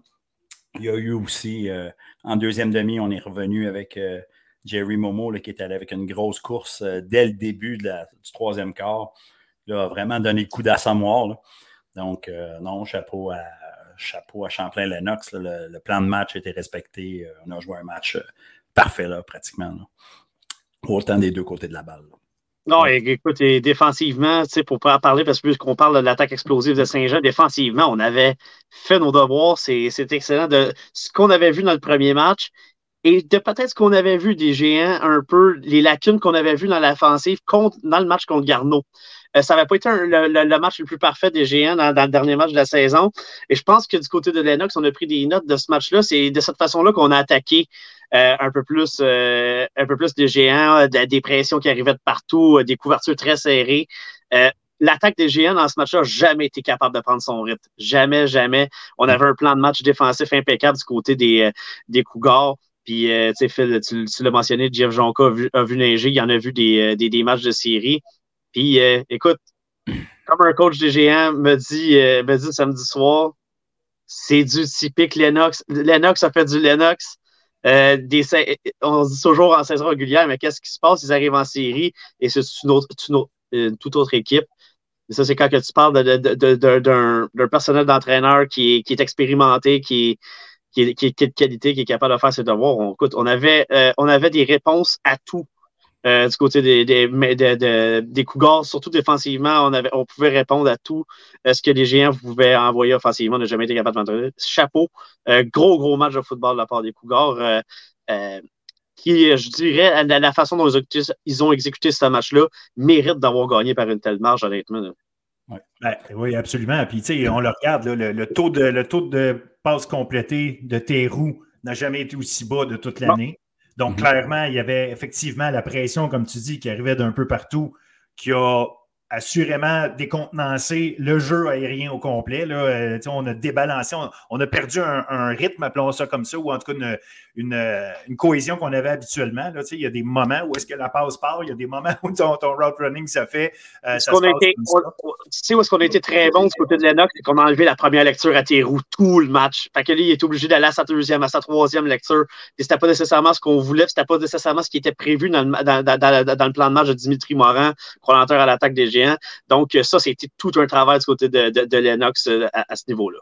Mais, mais, ce que je, trouve fascinant, c'est qu'au-delà au-delà du travail des entraîneurs qui sont arrivés avec des trucs pour faire ci, faire ça, puis penser comme il faut, c'est l'exécution. Ah c'est le cycle au niveau collégial, il se fait. Là. Fait que tu parles un groupe qui exécute, mais c'est parce que tu as aussi, tu pas juste été, euh, tu t'es pas juste préparé en termes de, de stratégie, tu as préparé ton équipe à exécuter le, je l'ai appelé le ballet, d'exécuter ton ballet de la bonne façon au bon moment. Et, clairement, tu as mis les gars dans un état mental aussi pour ne pas avoir peur de l'exécuter comme il faut. Moi, j'ai tripé, mais tripé sur le travail de la ligne offensive dans ce match-là, parce que oui, la défensive a fait des grandes choses. Puis je les ai nommés Ethan Hall, Alexis Rivet, Marc-Antoine Lacombe, Gabriel Guevara, Osegueda, puis Cédina Fall, puis je rajoute là-dessus le tight end Raphaël Saint-Hilaire. Ouais. Ces six gars-là ensemble, oui, Jerry Momo ramassé des tonnes de verges, puis Jerry Momo, euh, une fois rendu au deuxième niveau, il faisait le jeu en plus pour se rendre au troisième puis au quatrième. Ça, c'est son travail de, porteur de ballon de haut calibre. Mais tabarouette qu'ils ont travaillé en champion du monde, cette gang-là, pour amener ça. Il euh, faut les nommer. On ne les nomme pas, les joueurs de ligne offensive. Là, je les ai nommés. Là. Wow! C'est un, grand, grand match. Maintenant, est-ce qu'ils vont être capables de jouer un même grand match comme ça contre, euh, contre Limoilou? Ça va rester à voir. Mais franchement, là, une grande, grande performance. Ce que j'ai euh, trouvé aussi défensivement, là, on a été tellement physique avec les receveurs. C'est là, qu'on est venu défaire souvent le timing. Ouais. Ça, c'est sûr que Thérault a été forcé de lancer rapidement, mais on était vraiment physique sur les receveurs, chose qu'on avait moins vu peut-être dans les autres matchs. Fait que, puis euh, offensivement, j'ai rien vu de nouveaux jeux de, de Lennox qui ont fait de tout l'année. On a juste exécuté notre pain et notre beurre de, belle façon. Et, euh, un point que je mentionnais la semaine passée, je me suis on disait, on, parlait du jeu au sol, on parlait de la ligne d'attaque de Lennox, on a dit ça va jouer les tranchées. Mais on disait, Lennox, ils ont la, capacité, ils ont la capacité, contrairement à d'autres carrières en D1, c'est qu'ils étaient capables de passer le ballon. Mais Odor Linko, quand ça comptait, ils ont, ils ont, fait passer le ballon, ça a marché. D'ailleurs, le premier touché du match, euh, quelle passe de toucher a lancé euh, sur une dérobade du corps euh, dans la zone début qui a donné le ton sur, la première séquence de Lennox. alors, il a été très bon, il faut le mentionner parce qu'on on parle souvent de Joe Sol, mais Odor Linko a prouvé que il était capable d'aller chercher le match lui aussi, d'être un, facteur, pas juste un, pas juste un complément dans cette attaque-là, mais être un facteur déterminant euh, au bout de la ligne. Puis il le fait, chapeau, un gros match. Euh, la, puis la ligne à l'attaque, comme tu l'as dit, fait, le fait son travail. Évidemment, pour aider autant au sol, mais ils ont aidé au Dorothy Linko qui a eu beaucoup de temps pour lancer. Et les demi-défensifs de Saint-Jean, contrairement à ceux de Lennox, euh, ne gagnaient pas leur bataille euh, lorsqu'on pouvait tirer le jeu ou quelque chose du côté de, l'attaque de, Lennoxville. Donc, c'est là que la différence s'est jouée également. Oui, puis tu parlais de la, des, tranchées. Moi, la semaine passée, mon feeling à moi, c'est que la ligne offensive de Lennox allait battre la ligne défensive de Saint-Jean, mais que la ligne offensive de Saint-Jean allait battre la ligne défensive de, ça Lennox. Ça n'a pas été le cas. Ça n'a pas été le cas. Tu sais, euh, Savard, Thomasin, Duplessis, Giroux ont été euh, extrêmement solides. Euh, tu sais, clairement, on, savait quoi faire pour éviter de tout simplement se faire bulldozer par cette ligne-là. la protection, la protection a été difficile. parce qu'effectivement, on amenait des, pressions qui venaient d'un peu partout. Oui, exact. il était encore une fois excellent. Donc, non, c'est. Lui, euh, lui, il m'a pas fait regretter mon choix de l'avoir mis dans, dans, mes All-Star défensifs euh, lorsqu'on a fait la, revue de l'année. Mais écoute, euh, une autre chose qui était importante, c'est Marc l'a souligné, on était physique du côté des demi-défensifs de, de, la tertiaire de la Nox, mais on était tellement dans des couvertures serrées aussi. Mais ça, ça, mm-hmm. ça a donné des sacs de couverture. Là. Ça, a, ça, a, donné plus de temps à ta ligne, à ta ligne défensive pour battre la ligne à l'attaque de Saint-Jean. Donc, ça, c'est un point qu'il faut mentionner parce qu'ils ont été excellents à ce niveau-là. Là, Saint-Jean, parce que je veux. c'est euh, bon, à un moment donné, euh, le match euh, s'est joué 47-10. Il n'y a pas. mais pour Saint-Jean, qui a connu une saison qu'on n'attendait pas, pas à ce point-là, pas au point où on les a considérés comme une équipe prétendante. Sauf que ça reste c'est une équipe qui vient d'apprendre probablement des, des, leçons à plein de niveaux, que ce soit les entraîneurs, que ce soit les joueurs, et c'est une équipe quand même jeune.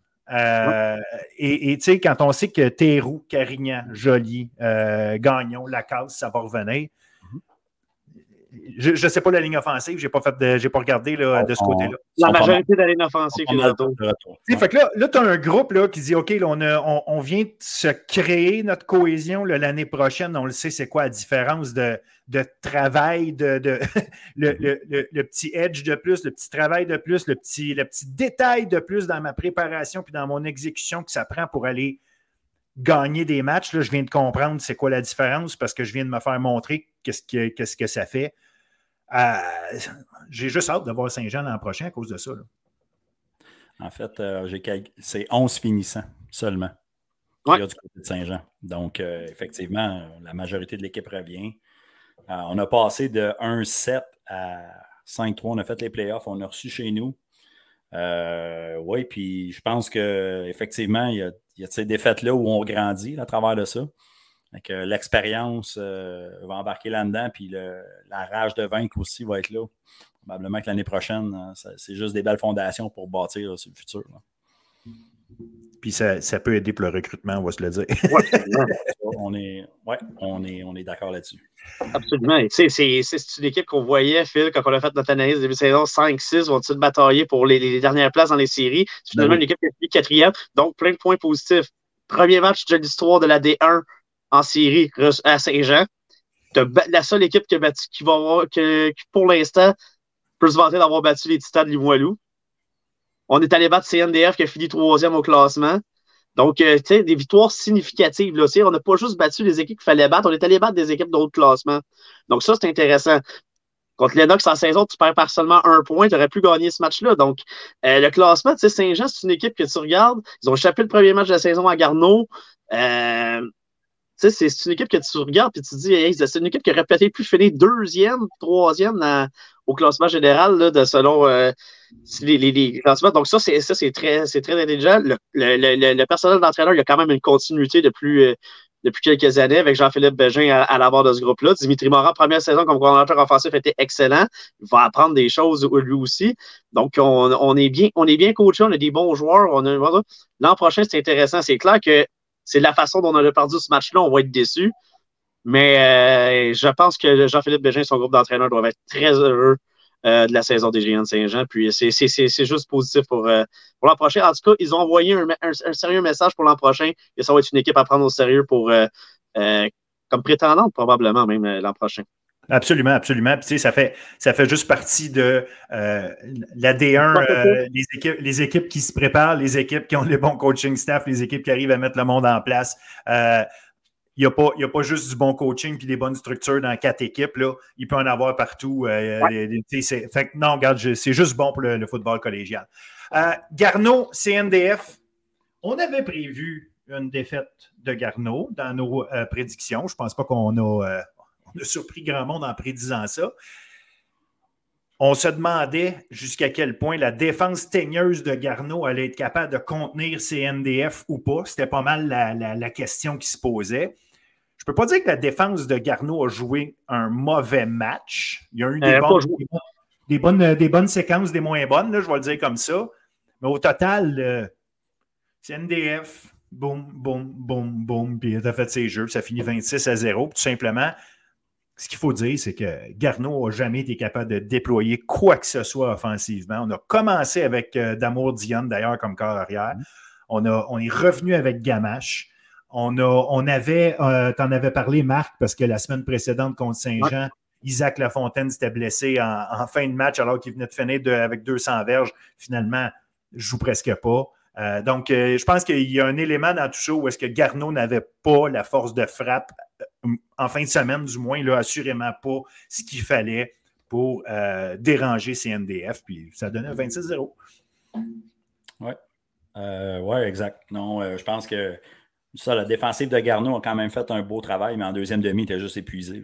quand on n'a pas de constance à l'attaque, ben, notre défensive est, toujours sur le terrain. Donc, forcément, c'est mathématique. Là. on, on, manque de jus.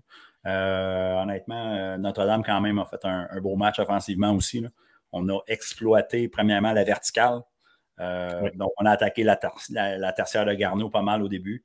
Puis, on a été capable d'impliquer justement Tibert, Sotirov, Michaud aussi qui était, qui était là. Thomas Leroux a fait une belle gestion du match aussi quand même. puis Camden en deuxième demi ben, est arrivé.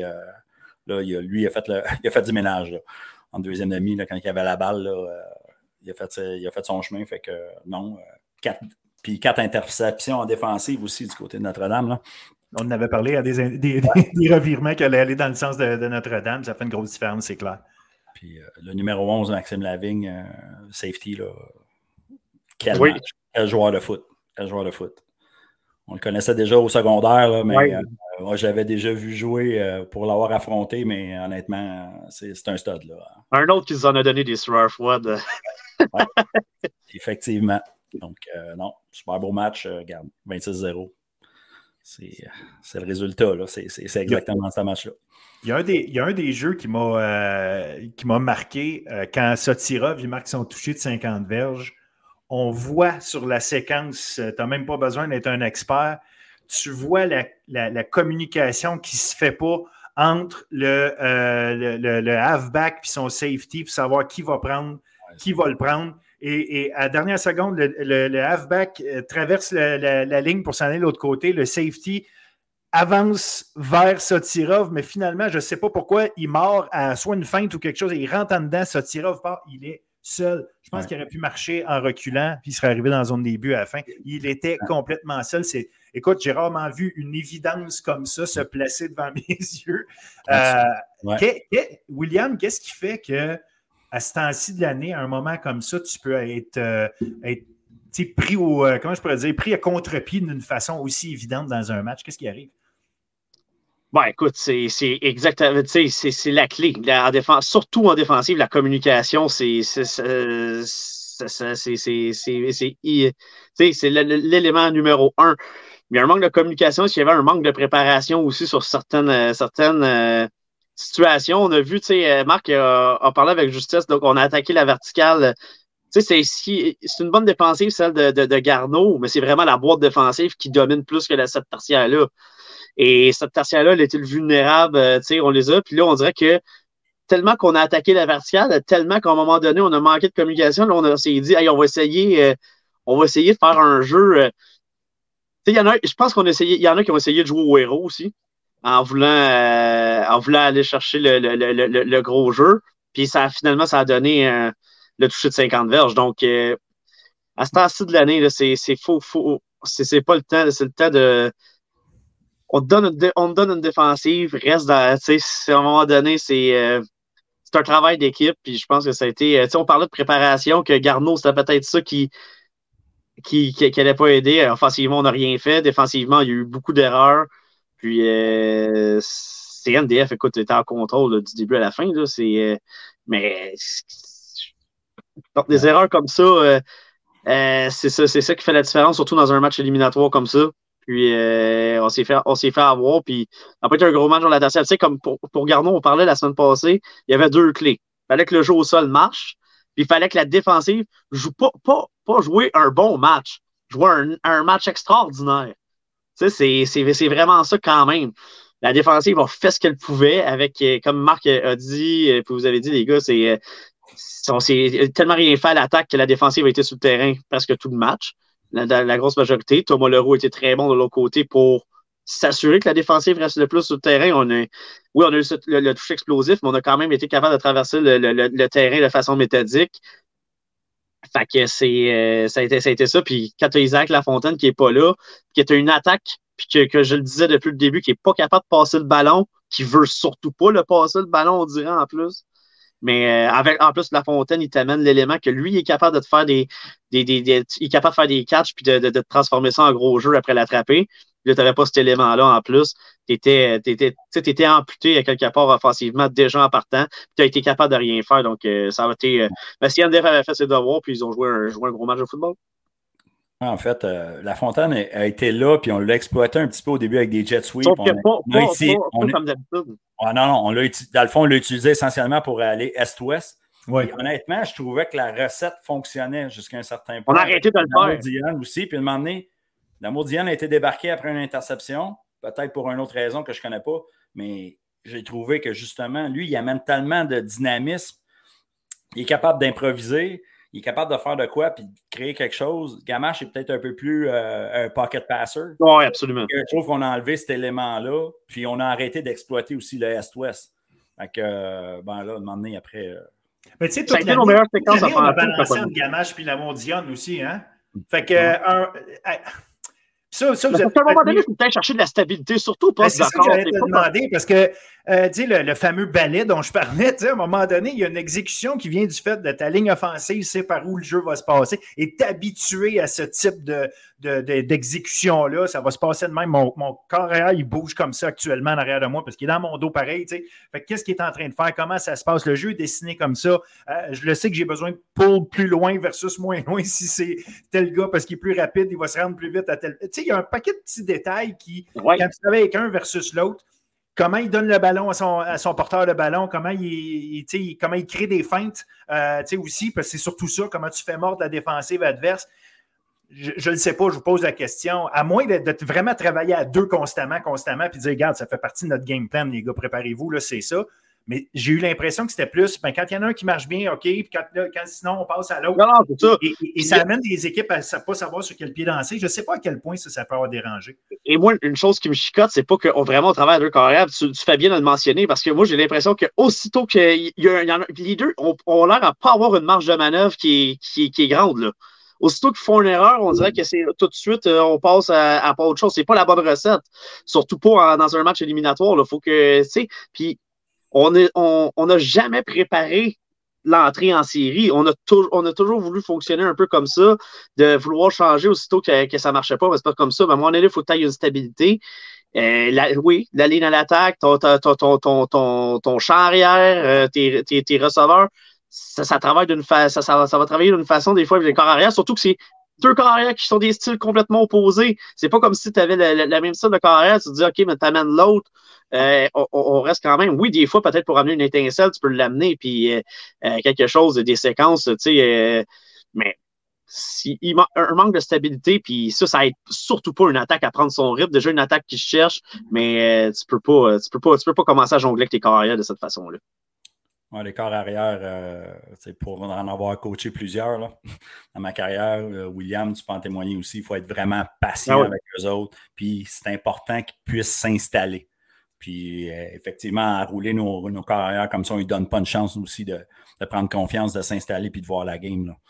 Donc, non, c'est ça. C'est une drôle de stratégie. Des fois, euh, on voudrait peut-être un changement de corps arrière. Peut-être que si on vient au match de Saint-Jean, peut-être que Barsalou aurait pu être amené un petit peu plus vite dans le match aussi. Peut-être qu'on aurait changé de quoi. Puis je comprends aussi pourquoi on ne l'a pas changé non plus tout de suite. Fait que, c'est ça. Je pense que c'est toujours de le doser par rapport à ça. Dans ce cas-là, je trouve qu'on l'a roulé trop vite, mais ça. Ben, ça, a été, ça a été comme ça un peu toute l'année. C'est pour ça aussi que c'est, euh, au-delà d'une décision dans un match. Enfin, moi, c'est pas. Quand, pas éliminatoire, ça se peut que tu te donnes moins de marge de manœuvre. En tout cas, tu es moins, es moins patient. C'est correct, mais c'est que ça a été comme ça pas mal toute l'année. Puis, en tout cas, ça va être de voir aussi. Euh, l'an prochain. Moi, ce que je trouve, c'est juste qu'on n'a pas de patience. On a vraiment la corde, la corde des courses. C'est pour ça que je dis à chaque fois qu'on dirait que le carrière fait une erreur, il sait qu'il va se faire sortir. Fait que comment tu veux qu'après ça, des fois, tu réagis, tu sais, de, de, de, démontrer ta force de caractère? Moi, souvent, là, euh, euh, j'avais un carrière qui pouvait lancer une interception, mais le jeu d'après, je dis ah ouais, tu veux euh, oublier là ton interception, je vais, on va recaler une passe, puis le gars complétait une passe, puis finalement, euh, il repartait sur sa séquence. Fait que, tu sais, c'est des choses comme ça. À un moment donné, il faut que tu suives avec l'erreur aussi de, de, ces gars-là, surtout à cette position qui est névralgique dans le monde du football. Ce sera à suivre parce que les autres, bien évidemment, c'est à partir de l'an prochain qu'on va voir l'impact de tout ça. Euh, la semaine prochaine, là, euh, demi-finale, on a oh. deux gigas demi-finales. Je vais commencer avec CNDF contre Grasset. Euh, c'est un match que j'ai l'impression qu'il va y avoir du, la bataille de XCO à haut calibre dans, mm-hmm. tout ça. On a une défense, en fait deux défensives, mais celle de CNDF, je dirais que CNDF, c'est une équipe vraiment où est-ce que la défensive est majeure dans les succès. Je pense que c'est d'abord une équipe défensive, même s'ils sont capables de faire des bonnes choses à l'attaque. C'est d'abord une équipe qui, excelle par sa défense. Grasset, qui est une équipe, je dirais, encore plus balancée, c'est-à-dire excellente en défensive, mais aussi excellente en attaque. Mais à Grasset, la seule chose que je me suis rendu compte au fil de l'année, pendant les matchs, on avait des hauts et des bas. Euh, on dirait qu'il y avait des séquences, euh, pas toujours, on tombait dans des creux de vagues. Euh, et ça, et ça euh, CNDF est le genre d'équipe que si tu tombes dans des creux de vague, ils vont te faire tomber dans des creux de vague parce qu'ils sont trop bons. Comment vont réagir Pepe Gonzalez et compagnie euh, quand ça va arriver? Parce que c'est sûr que ça va arriver contre CNDF. Vraiment hâte de voir ce match-là, comment ça va être réfléchi, comment les gars vont être préparés mentalement, puis comment les, les deux équipes vont réagir au fait qu'ils vont devoir être patientes parce qu'il n'y aura pas tant de place sur le terrain pour faire des points. Là, on ne s'en va pas dans un shootout Sauf erreur, ça peut arriver. Je me suis déjà trompé dans ma vie, mais je serais surpris. Ah, moi, j'ai hâte de voir comment Grasset va avoir, euh, va avoir utilisé sa semaine de congé. Euh, on le sait, comme tu nous as parlé, il y a des hauts des bas, surtout en fin de saison, beaucoup plus qu'en début de saison. Donc, euh, peut-être que c'est arrivé à point pour eux. J'ai hâte de voir les, les, stratégies qu'on va avoir. Là, on, a, on, a vu ce que CNDF a fait la semaine passée. On sait que, comment on va les attaquer défensivement et tout. Donc, euh, j'ai vraiment hâte d'avoir cette bataille-là entre, deux excellents entraîneurs-chefs et entre deux, deux excellents programmes dans Collégial DR. Oui, euh, Grasset, oui, effectivement, on est un petit peu en pente descendante, je trouve, depuis le, depuis le, milieu de la saison où on les a euh, vantés, parce qu'évidemment, avec raison, il y avait eu un super début de saison. On était un peu sur une pente descendante, CNDF euh, bâti en confiance aussi. Euh, je viens de regarder la température pour en fin de semaine, ce qui est annoncé présentement. On parle de 2 degrés avec du soleil. c'est là, j'essayais de voir s'il y avait euh, quelque chose de majeur, euh, de la pluie puis un moins 5, là, ça peut changer pas mal une stratégie. Non, le, ballon, le ballon va être dur et glissant probablement. C'est ça qui risque d'arriver. Oui, il va être dur et glissant, mais on va être quand même capable de passer. Oui non, ça va être euh, très, très intéressant. Est-ce qu'on y va avec nos prédictions? Euh? Bien, c'est sûr. C'est sûr qu'on va avec nos prédictions. OK. Moi, je vais y aller. Euh, vas-y donc, Marc. Je vais y aller avec Grasset par 1. Honnêtement, ça va, être, vraiment serré, selon moi. Là. mais je fais confiance aussi. L'attaque est vraiment tellement bien balancée. Il y a un aspect physique aussi que je pense qu'on peut arrêter le, jeu au sol de, de CNDF jusqu'à un certain point. Euh, donc, euh, ouais, j'y vais par un dans un match serré. William, mouille-toi. CNDF par trois. Euh, j'ai vraiment aimé ce que j'ai vu de CNDF depuis la fin de la saison. ils sont passés proches de, de débattre Limoilou. Ils ont rentré en série avec beaucoup de caractère, ce qu'ils ont fait la semaine passée. Cette défensive-là gagne la bataille des revirements. Je pense que Thomas Leroux, moi, pour moi, la semaine passée, m'a assez prouvé qu'il était capable de gérer un match, puis que si sa défensive lui donne, euh, lui donne euh, c'est bon. Puis CNDF, finaliste du bol d'or l'an passé. Moi, je pense qu'ils vont vouloir. Ils, sont, ils ont le couteau entre les dents pour finalement aller au bol d'or et cette fois-là le gagner. Mais ça, on verra euh, rendu là. CNDF par trois, c'est sûr que c'est un match serré. Ça se finit. Je serais. On a dit ça la semaine passée aussi. Je serais surpris que ça des fois par, par tel mais ça, je serais vraiment surpris que ça, finisse en bas de, de, de 10, pas plus que 10 points, mais je vais avec CNDF par 3, puis je pense que ça va jouer dans, dans les dernières minutes du match. Ben, c'est sûr que si ça va par trois ou par un, on va être, on va être jusqu'à la fin, euh, to the wire, comme diraient certains. Mhm. Euh, moi, j'y vais être Grasset. J'ai l'impression, et euh, j'ai l'impression que s'il y a une défensive qui a un type de, jeu qui ressemble à celui de CNDF, c'est celui de Grasset.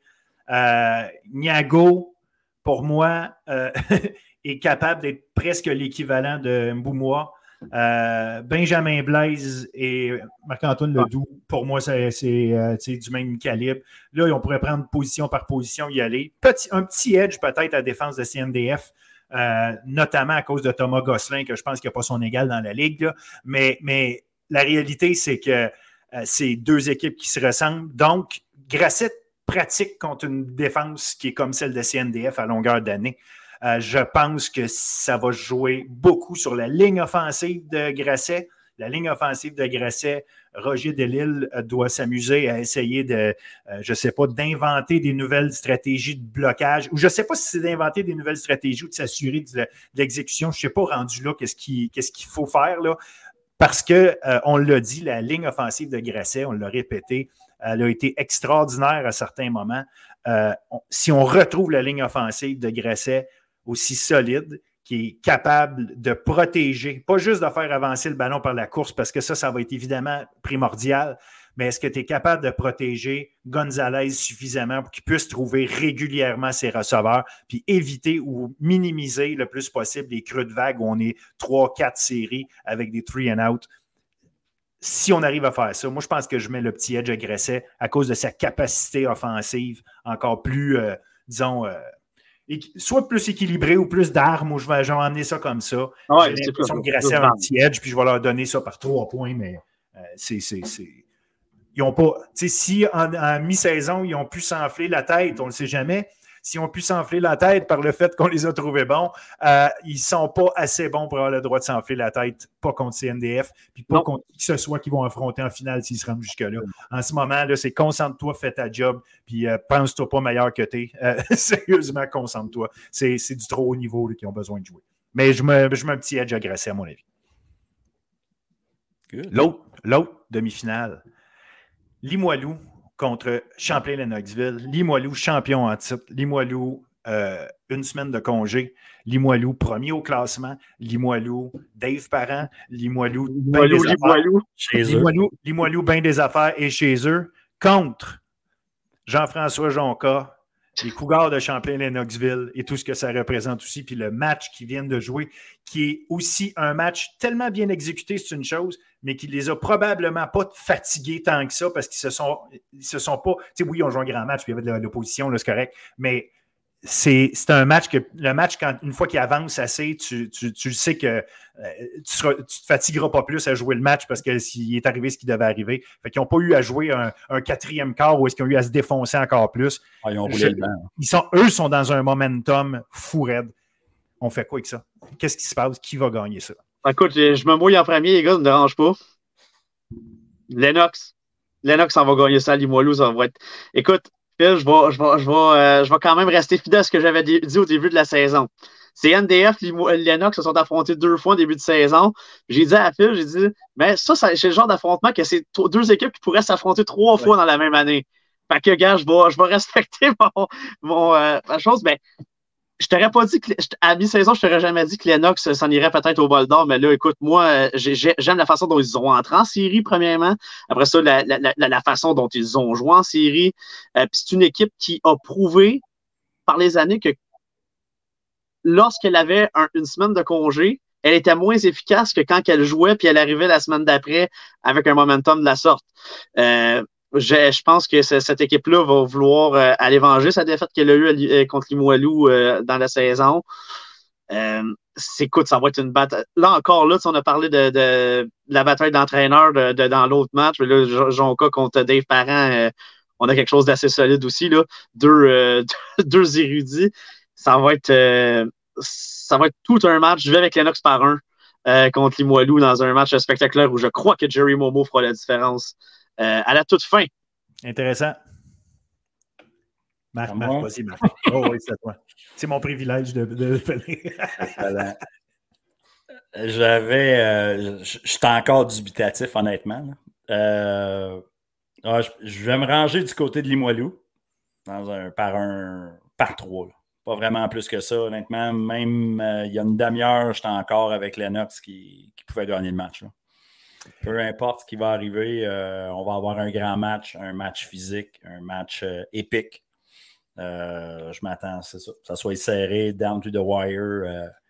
Regarde, euh, ce que j'aime beaucoup, ben, c'est sûr que Limoilou, l'avantage, c'est l'expérience.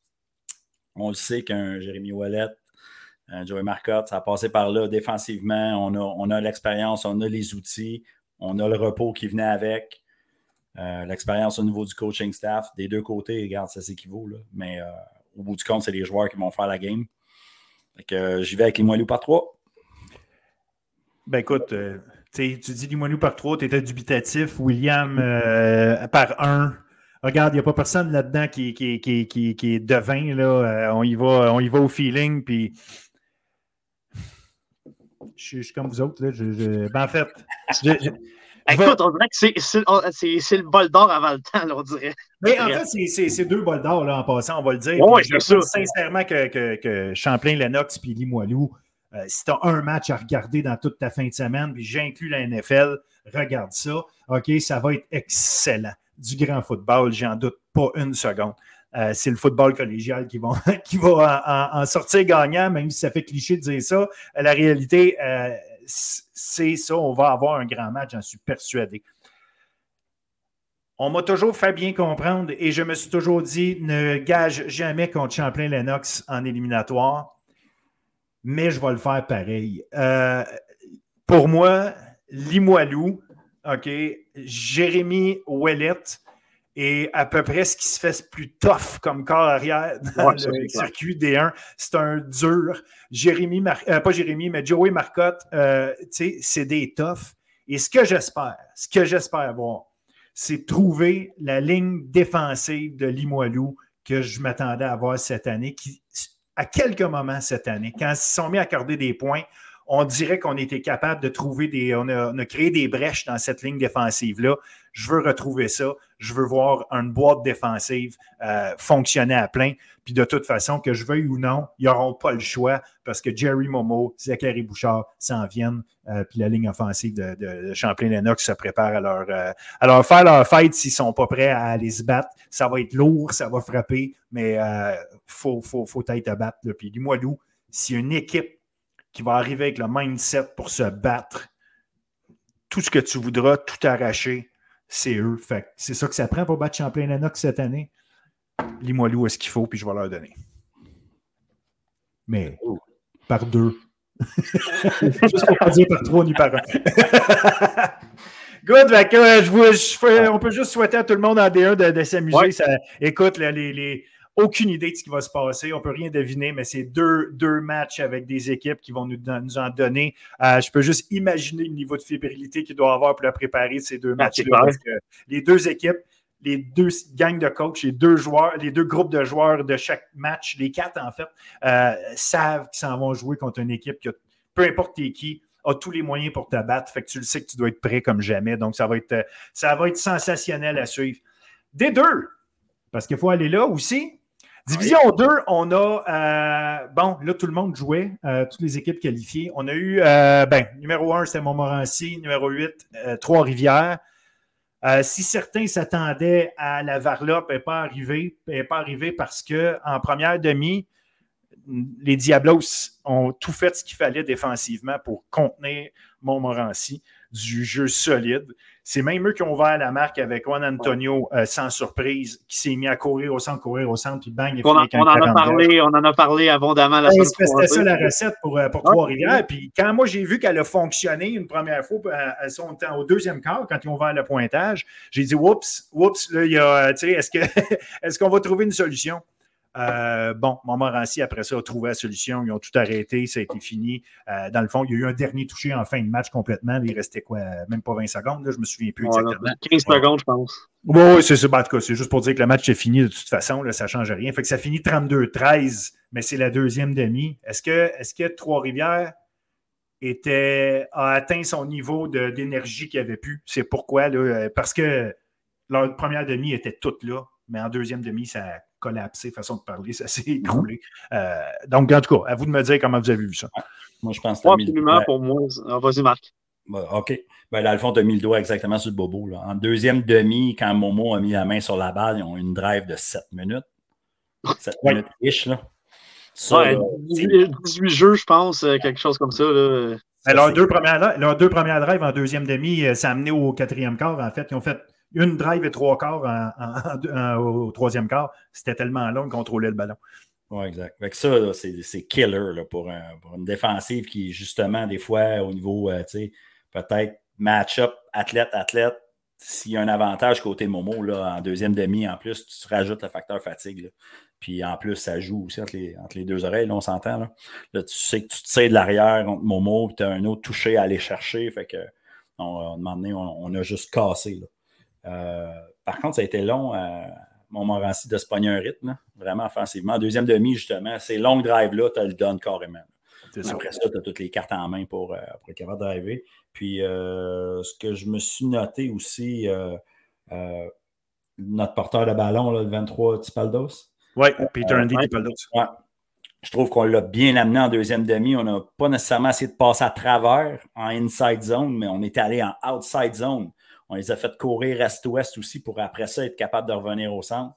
Saint-Jean a un match exceptionnel aussi là, comme, euh, comme slot receiver. Fait que, et je pense qu'on a, on a réussi à, se trouver un filon, driver la balle, puis euh, chapeau. Victoire. Exact. Puis Saint-Jean, tu le mentionnes, tu fais bien de le mentionner. C'est un gars qui a une superbe saison euh, pour Montmorency. Oui, absolument. Non, écoute, moi, je, suis d'accord. Trois-Rivières doit, doit partir de là de la tête haute, ça, c'est clair. Euh, cette équipe-là a impressionné surtout en deuxième moitié de saison où elle a, euh, elle est allée, elle fallait, elle a fait ce qu'elle avait à faire. Elle fallait qu'elle aille battre euh, Valleyfield par un temps nombre de points. Ils l'ont fait. Ils sont rentrés en, en séries éliminatoires. Puis je pense qu'on a vu la première demi qu'on a vue, c'était la continuité un peu de ce qu'on voyait de Trois-Rivières depuis quelques semaines. Euh, mais en deuxième demi, j'ai trouvé que c'est une équipe qui, était, qui manquait de jus, euh, une équipe qui était un peu peut-être aussi à bout de ressources, aussi un peu moins de profondeur que qu'est-ce que Montmorency euh, a probablement. Euh, Montmorency a fait des super beaux ajustements. Ils ont donné le rythme avec euh, les deux longues séquences. Euh, puis quand tu fais des longues séquences comme ça, tu finissais avec des points, mais ça, c'est toujours c'est toujours gage de succès. Donc, euh, c'était, je pense, plus une bataille, mais Trois-Rivières peut dire qu'ils ont, ils ont offert toute une performance, puis qu'ils sont, sont, venus se battre. Puis j'ai vraiment aimé ce que j'ai vu, surtout en première demi de cette équipe-là. Puis c'est de bon augure pour l'an prochain, ça c'est clair. Exact. On a mis, euh, on a mis dans le fond des, des, des, des bases, des fondations dans ce, dans ce programme-là cette année euh, qui vont être intéressants. Puis j'en ai parlé tantôt pour Saint-Jean, les jeunes, mais ça fait aussi que pour Trois-Rivières, ça devient intéressant de pas regarder ça comme une équipe de, de fond de classement incapable de se tenir. Non, pas du tout. Ils ont, ils ont mérité à leur place. Ils ont joué comme une équipe qui méritait d'être à cette place-là. Comme tu dis, peut-être un manque de ressources à la fin. Puis, ouais, Montmorency, euh, est, à mon avis, la meilleure défensive en Division 2. Oui, à un moment donné, c'est drainant jouer contre une défensive comme celle-là qui ne te donne jamais rien. C'est frustrant. Euh, fait que tu, tu, parais facilement mal. Fait que si en plus, d'avoir de la misère à juste avancer le ballon, tu te fais faire des, des drives qui durent 7 euh, minutes et demie. Là. Euh, non, c'est mortel. Puis une, défensive, une défensive reposée, puis une défensive de la trempe de Montmorency. Ben, écoute, c'est comme je te dis, c'est gage de succès, puis tu finis tes séquences avec des points, euh, pas juste des, des bottes de placement, des touchés en plus. Donc, tu sais, c'est là que la différence est faite. Mais euh, chapeau à Trois-Rivières pour, pour, pour, cette saison. Ils se sont qualifiés, puis ils l'ont pas euh, ils, ont, ils ont démontré, du moins, dans ce match qu'ils n'avaient ils pas volé leur place en éliminatoire. Absolument. Lévis contre Édouard Montpetit. Lévis deuxième, Édouard Montpetit septième. Euh, rouleau compresseur. Les, les, Faucons ont, expliqué à tout le monde que, ils ont, peut-être fini deuxième, là, mais c'est une équipe. Euh, ben, en fait, ils ont peut-être fini deuxième, c'est pas important. Là, je fais juste dire que. Euh, de toute façon, avec le classement, je pense pas mal tout le monde. Non, mais c'est ça, ça n'a aucune valeur. Le chiffre, là, c'est pas ça. C'est juste que franchement, euh, un gros match euh, Cloutier n'a pas eu besoin de lancer des ballons en quantité, mais euh, placer les ballons en bonne place, a, su lire des bonnes choses. Puis même son taux de réussite n'est même pas de 50% mais c'est pas grave. Il a, trouvé ses receveurs à certains moments clés. Euh, j'ai trouvé bien géré. Charles Bourgault, 160 verges. Euh, mais tu sais, un gros, gros, gros travail de la défensive de, de, Lévis qui s'est arrangé pour constamment donner euh, euh, des bonnes positions, écraser Édouard Montpetit dans le fond de sa zone. puis, tu sais, il faut le nommer, je pense, Vincent Fournier qui finit ça avec 13 plaqués, un sac, 4 pour perte. Écoute, un autre gars qu'on avait mentionné là, dans, à, mi-saison comme étant un gars qui, qui, fallait surveiller, qui méritait qu'on le regarde un peu, ben, là, il a démontré en éliminatoire euh, que, lui était prêt. En tout cas, une équipe de Lévis qui, clairement, euh, on savait qu'il était largement favori, mais une équipe de Lévis qui s'est assuré que tout le monde comprenne qu'ils n'ont pas pris ça à la légère et que les autres sont, prêts, sont en mode éliminatoire complètement. Premier jeu du match. Bourgogne, 70 verges. Ouch.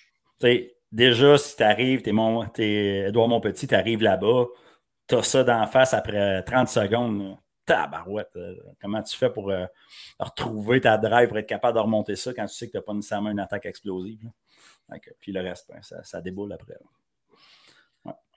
Non, effectivement, mais pour moi, je pense que l'élément clé, c'est que euh, nouvel entraîneur-chef du côté des, des, Lynx, Anthony DeFrancesco, amène quand même son équipe en série à sa première saison. Donc, juste ça, c'est du positif. On a vu quand même des belles choses d'Edouard Montpetit qui, lors du premier match contre Lévis, ça s'était décidé de, le premier jeu du match. On aurait pu avoir une surprise de l'année euh, quasiment à, la première semaine de la saison. Donc, il y a quand même eu du positif. Faut bâtir surtout là-dessus. C'est une équipe qui est très jeune. Euh, des Lynx, j'en ai beaucoup que moi j'ai coaché qui sont là, qui sont en soit leur première, deuxième année.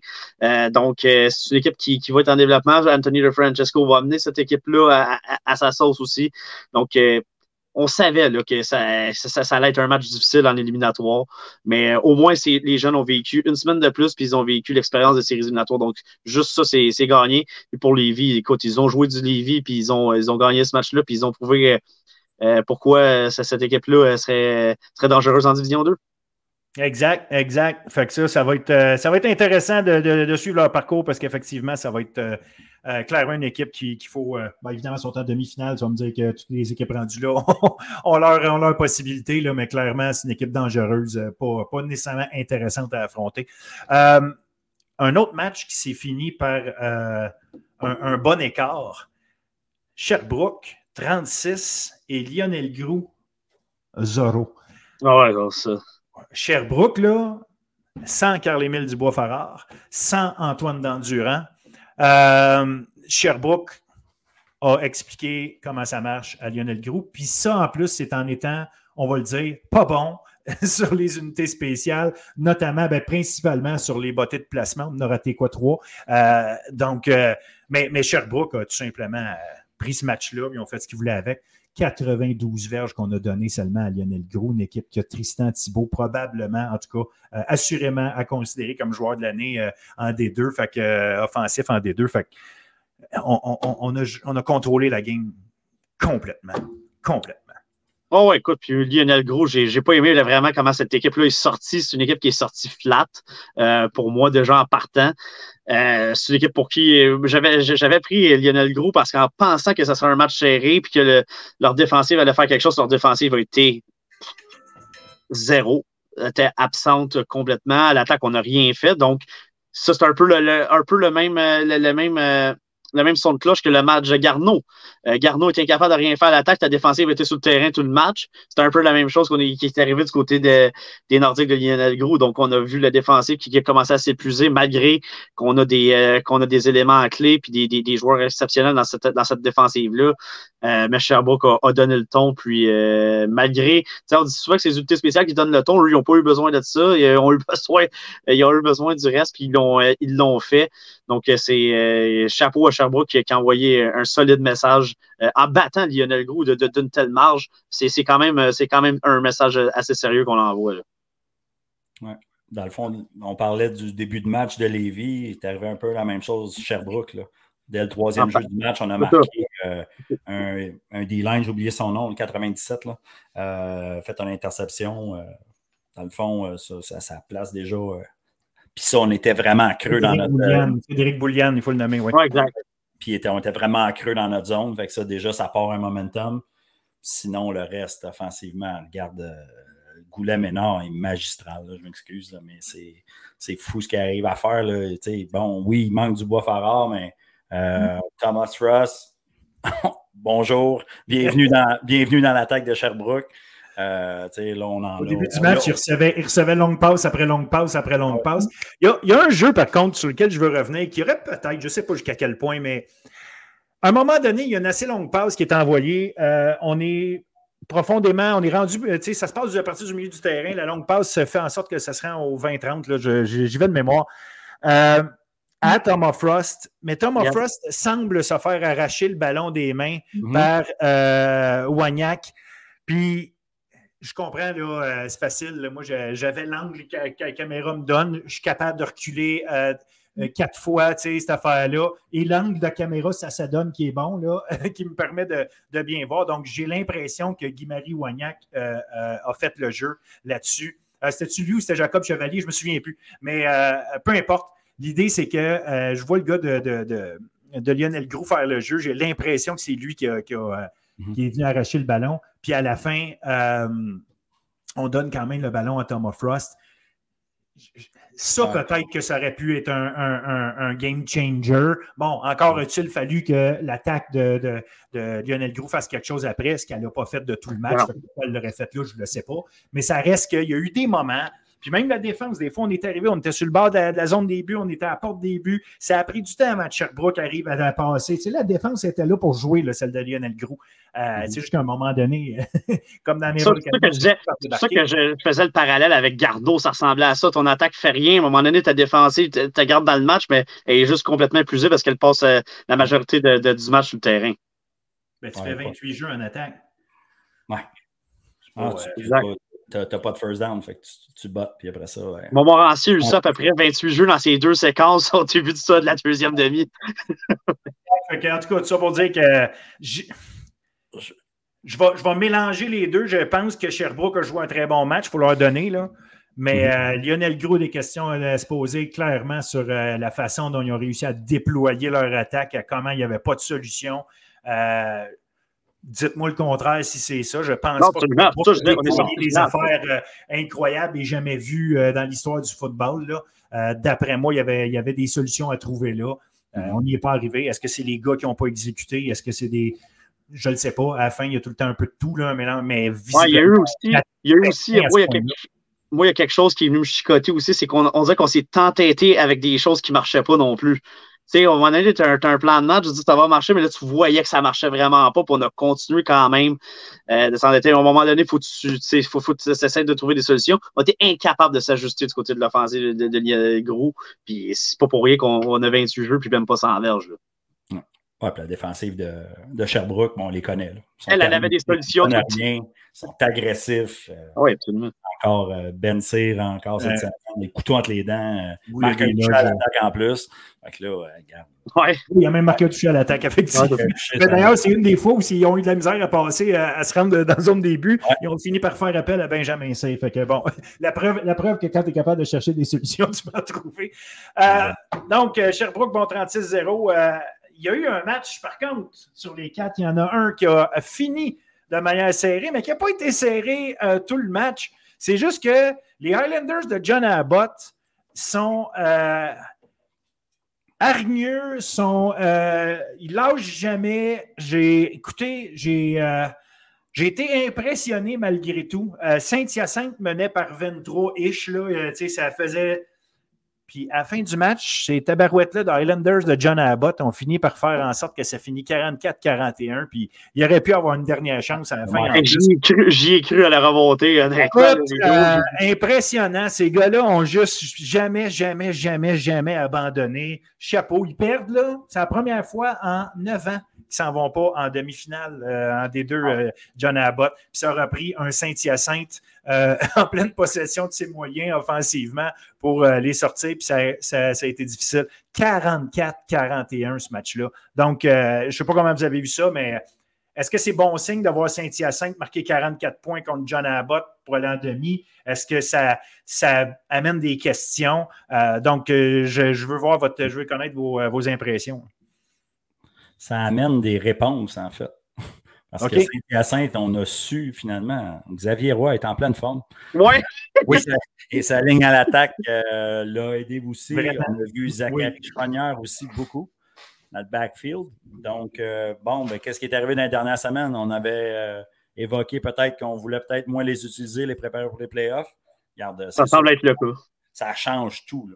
Ça change tout au niveau offensif quand on a un porteur de ballon qui est aussi stable, qui est aussi explosif que ça.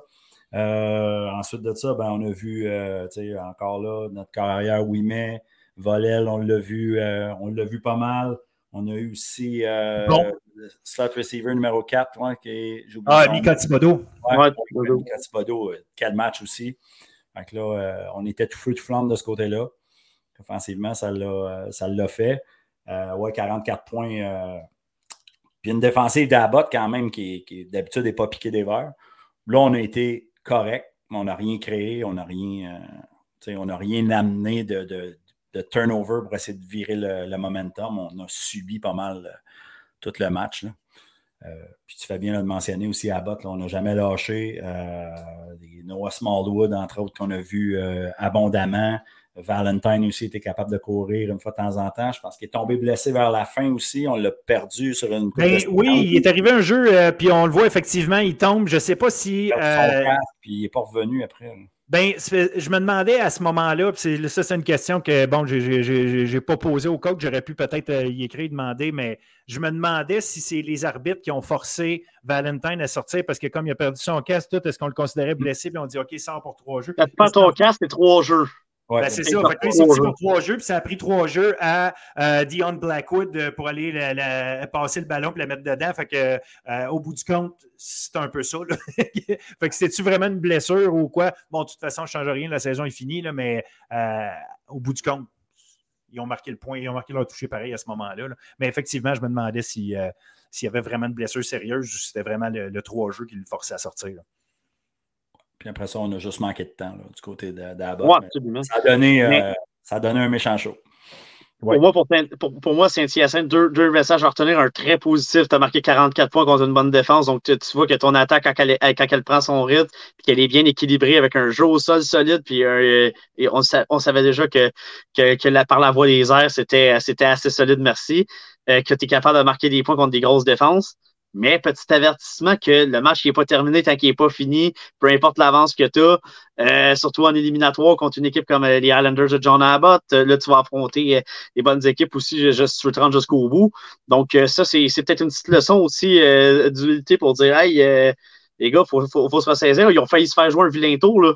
Euh, tu sais, comme Marc l'a dit, s'il euh, y a un peu plus de temps, peut-être que les Islanders, ça, ça, sauve avec ce match-là. Donc, euh, ça, va falloir prendre ça. Puis, moi, je le message, les entraîneurs, tous les, le, tout le personnel d'entraîneur de Saint-Hyacinthe, c'est de dire, regarde, en deux, il va falloir, il faut, être ça coche faut, pendant, pendant, pendant tout le, match parce qu'on a failli, on peut se faire jouer un vilain tour, puis surtout rendu à ce, à ce stade-ci de, l'année, tu affrontes des, grosses équipes. Donc, euh, euh, deux messages positifs. Offensivement, j'ai adoré ce que j'ai vu euh, de Saint-Hyacinthe. presque pas d'erreur, tant qu'à moi, de, cette équipe-là. Puis, comme Marc l'a dit, le défenseur de John Abbott n'a peut-être pas provoqué l'étincelle à aller chercher quelque chose. C'est ça qui aurait peut-être fait la différence aussi au bout de la ligne. si on avait été capable de voler des possessions. Donc, finalement, c'est très bon, mais euh, il va falloir que, la défensive soit, soit sur la coche pendant, pendant tout un match parce que on, pourra pas, je pense pas qu'on va pouvoir marquer 44 euh, points à, chaque rencontre jusqu'au bol d'or. Et pas contre Montmorency. Tu n'accumuleras pas 500 verges contre Montmorency parce que c'est ça qu'ils s'en vont faire. Saint-Hyacinthe s'en va à Montmorency en fin de semaine prochaine. Euh, est-ce que Montmorency va être capable de stopper Ouimet, Volel, Pipon, Thibodeau? Est-ce qu'ils vont se concentrer à, stopper ça euh, en se disant Roi peut me battre ou l'inverse? Comment euh, choisis ton poison? Ils ont vraiment, vraiment une. Est-ce qu'ils ont besoin de choisir leur poison? Ça, c'est l'autre question que je vous pose. Parce qu'elle est là, la game. C'est, à mon avis, c'est la défensive de Montmorency contre l'attaque de Saint-Hyacinthe. c'est une bataille au sommet. Le premier match entre les deux, la défensive de Montmorency a tenu le fort pendant trois quarts et quart. Euh, puis à la fin, ça a failli, euh, ça a failli échapper, mais il faut dire qu'il n'y avait pas de marge de manœuvre parce qu'il euh, y avait comme 17 points, je pense, d'avance. Mais l'idée, c'est est-ce que Saint-Hyacinthe arrive là gonflé à bloc contre Montmorency, puis est-ce qu'ils pensent et à quel point ils doivent se dire qu'il faut marquer beaucoup de points. Euh, je ne sais pas comment, comment vous voyez ça, ce match-là. Euh, pour moi, la défensive de Montmorency est extrêmement solide. C'est, la question, c'est est-ce qu'on l'attaque pour, pour euh, contrebalancer? Mais écoute, avec une offensive en pleine possession de ses moyens, comme ils l'ont montré contre, contre, contre Abbott, ça va être un, gros test pour Momo. Will, vas-y, mouille-toi. Non, mais écoute, euh, juste analyse comme ça. Défensivement, si Montmorency, c'est la meilleure défensive, contre probablement la meilleure attaque de l'autre côté. Si Montmorency, parce qu'Abbott n'a pas fait voler des possessions, ben ça, je pense qu'ils sont capables d'aller, euh, euh, puis ils l'ont montré en deuxième demi. Si, on des, si, tu gardes, si tu gardes Volel, puis Roy sur le banc longtemps avec des séquences méthodiques où tu as du temps, même s'ils ont une force de, de, puis tu finis avec des touchés, mais même s'il y a une force explosive de l'autre côté, ta défensive est assez bonne pour être capable de stopper ces, ces, jeux euh, plus explosifs-là pour permettre à l'équipe de, de, l'arrière. Je vais y aller avec Montmorency par trois euh, pour, pour, pour, cette raison-là. Euh, même si je suis un gars d'attaque, on dit toujours que c'est les défensifs qui gagnent les championnats, là, mais ça, on en reparlera à un moment donné. Mais non, c'est pas vrai. Mais je pense que Montmorency je pense qu'à un moment-ci, juste pour ça, je pense qu'ils ont montré des belles choses en deuxième demi contre Trois-Rivières au niveau du contrôle de ballon, puis ils ont fini avec des, des, séquences pour, pour, des touchés. C'est pas une équipe qui. C'est une équipe qui est trop bonne défensivement pour pas accorder 44 points. Donc, je pense qu'ils ont la défensive justement pour arrêter la force de frappe euh, de, offensive de Trois-Rivières, euh, de, pas de Trois-Rivières, mais de Saint-Hyacinthe. Je pense comme Marc. Euh, je, donne des nouvelles villes. Trois-Rivières rendu mondial, c'est ça, l'affaire. Saint-Hyacinthe, je pense que ça va être un match assez vont, vont, vont être capables offensivement. Mais c'est défensivement qui m'inquiète, surtout la façon dont ils ont sorti en deuxième demi contre, contre les Islanders. Donc, euh, je vais favoriser Montmorency par pour gagner ce match-là et euh, aller au Val d'Or. Question piège. Est-ce qu'Olivier Jean est de retour? La semaine prochaine, oui. Oui. Il était habillé, mais il n'a pas joué. D'accord. Euh, je pense pas qu'on voulait le faire jouer, mais il était habillé. Fait que, tu sais, c'est pas, c'était pas une question d'un gars qui se prend en béquille puis euh, il a de la misère à marcher, là. Euh, il était habillé, puis j'ai posé la question et il m'a répondu d'une manière affirmative qui ne laissait aucun doute. Il sera à son poste. Euh, donc, oui. OK. Je vais y aller avec, avec Momo aussi. Je vais y aller par 10. ouais, je j'ai un bon feeling avec Momo. Pas nécessairement que j'en ai un contre euh, Saint-Hyacinthe. C'est sûr que là. Euh, Saint-Hyacinthe, tu l'as vu dans les dents maudit la semaine passée parce qu'on avait pris à vote par deux possessions. Ouais, exact. exact. Ah, ils, nous ont euh, prouvé wrong, mais regarde, c'est correct. Tant mieux, on est là pour ça. Non, pour les raisons qu'on connaît. on est balancé des deux côtés de la balle avec, avec Momo. des fois, on est erratique un peu du côté des, des lauréats. Fait que c'est vraiment juste un, un, feel comme ça. J'y vais avec Momo par 10. Et on souhaite bonne chance à, Saint-Hyacinthe, puis de garder son running game en santé, comme on est là. Euh, oui, en fait, c'est ça. Saint-Hyacinthe, ça va y prendre son running game, comment, comment Momo va être capable de les contenir. Je pense qu'ils sont capables de les contenir. Euh, je pense qu'ils ont tout ce qu'il faut pour contenir tout ce que tu voudras leur amener. Euh, ils ont athlète pour athlète. J'ai nommé des Volel, Thibodeau, Pipon et compagnie, Roy ils ont des joueurs à toutes les positions à Montmorency pour, pour matcher ça. Fait que c'est pas ça. Et je pense effectivement que leur attaque est capable de faire le travail. Moi aussi, je les mets, mais par un toucher, je mets Montmorency. Esteban Bedoya, on n'en parle pas tant, on dirait, mais c'est un carrière cérébral et à sa place qui n'est qui, qui pas trop high, pas trop low, fait sa job plus l'année avance, plus il trouve des receveurs. Oui, Olivier Jean, mais on a parlé de Saint-Jean aussi. Euh, il y a des gars, euh, euh, Aziz Cavallo aussi, qui commence tranquillement, pas vite à ramasser des ballons ici et là. Puis a Benjamin Bernard, dont on n'entend pas parler, mais au début de l'année, c'est lui qui captait les ballons. Bref, tout ça pour dire qu'ils sont là. Ma vraie question pour moi pour l'attaque, c'est est-ce que Tipaldos va être capable d'accumuler des verges? Sais, pas finir avec 51, mais est-ce qu'on est capable de se rendre à 85, 90 verges au moins?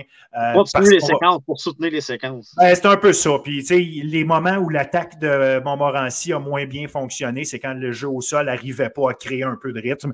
Fait que ça pourrait peut-être jouer, ça va les empêcher de faire des points euh, autant qu'ils voudraient peut-être. Mais moi aussi, je mets euh, l'avantage à Montmorency. L'autre bord, on a Sherbrooke qui aimerait sûrement retrouver Montmorency une autre fois. Ben, je ne sais pas s'il aimerait ça, mais Sherbrooke contre, euh, contre Lévis, euh, ça aussi, ça va être très intéressant. Est-ce que la défensive de Sherbrooke est assez, assez intelligente, assurément, aucun doute. Est-elle assez physique pour subir Lévi tout le long de la game? Je pose la question, guys, parce que Lévi, c'est gros, c'est lourd, puis ça va vite aussi. Donc, non, j'ai hâte de voir ça. J'ai vraiment hâte de voir ce match-up-là. Lévi, pour moi, à mon avis, en ce moment, l'équipe à battre. Fait que je vais mouiller tout de suite. Je vais y aller, je vais y aller avec Lévi par 6. OK. Will? Ah, écoute, euh, j'adore les Faucons aussi. Euh, c'est moi les euh, la, guerre des tranchées, cette équipe-là peut gagner contre n'importe qui. Puis ça, c'est depuis des années qu'ils sont, ils sont exceptionnels à ces positions-là. Bourgo est, spectaculaire. Lévi est, est capable d'en faire assez. Ils ont rentré avec un momentum assez, assez euh, convaincant pour moi en séries. Euh, je suis un peu quand même d'accord avec toi, Phil, que c'est peut-être l'équipe à battre en ce moment. Euh, moi, j'aime vraiment comment que cette équipe-là est, dirigée aussi. Puis ils, sont, ils ont tout pour jouer du football de mois de novembre, justement. Donc, moi, je vais y aller, je vais y aller avec Lévis par 10. je pense que Sherbrooke va être capable de trouver des solutions, mais pas assez pour arrêter tout un match complet, la ligne à l'attaque puis l'offensive de, de, de. Upset alert. Oh! Pour ouais, pour ma part, j'y vais avec, euh, avec Sherbrooke par 7. Euh, pour l'expérience, en fait. L'expérience des, des, bols d'or pour euh, on arrive toujours à trouver une façon. notre préparation est sans reproche, notre défensive est quand même est, toujours solide, c'est un pack. Offensivement, on va trouver une façon de, de bouger la balle. Euh, le running game m'inquiète beaucoup. Il se passe de quoi dans le backfield, mais quand Dubois-Farrar n'est pas là, on n'a pas ces, cinq verges-là. D'habitude, euh, Dubois-Farrar va, en faire 50.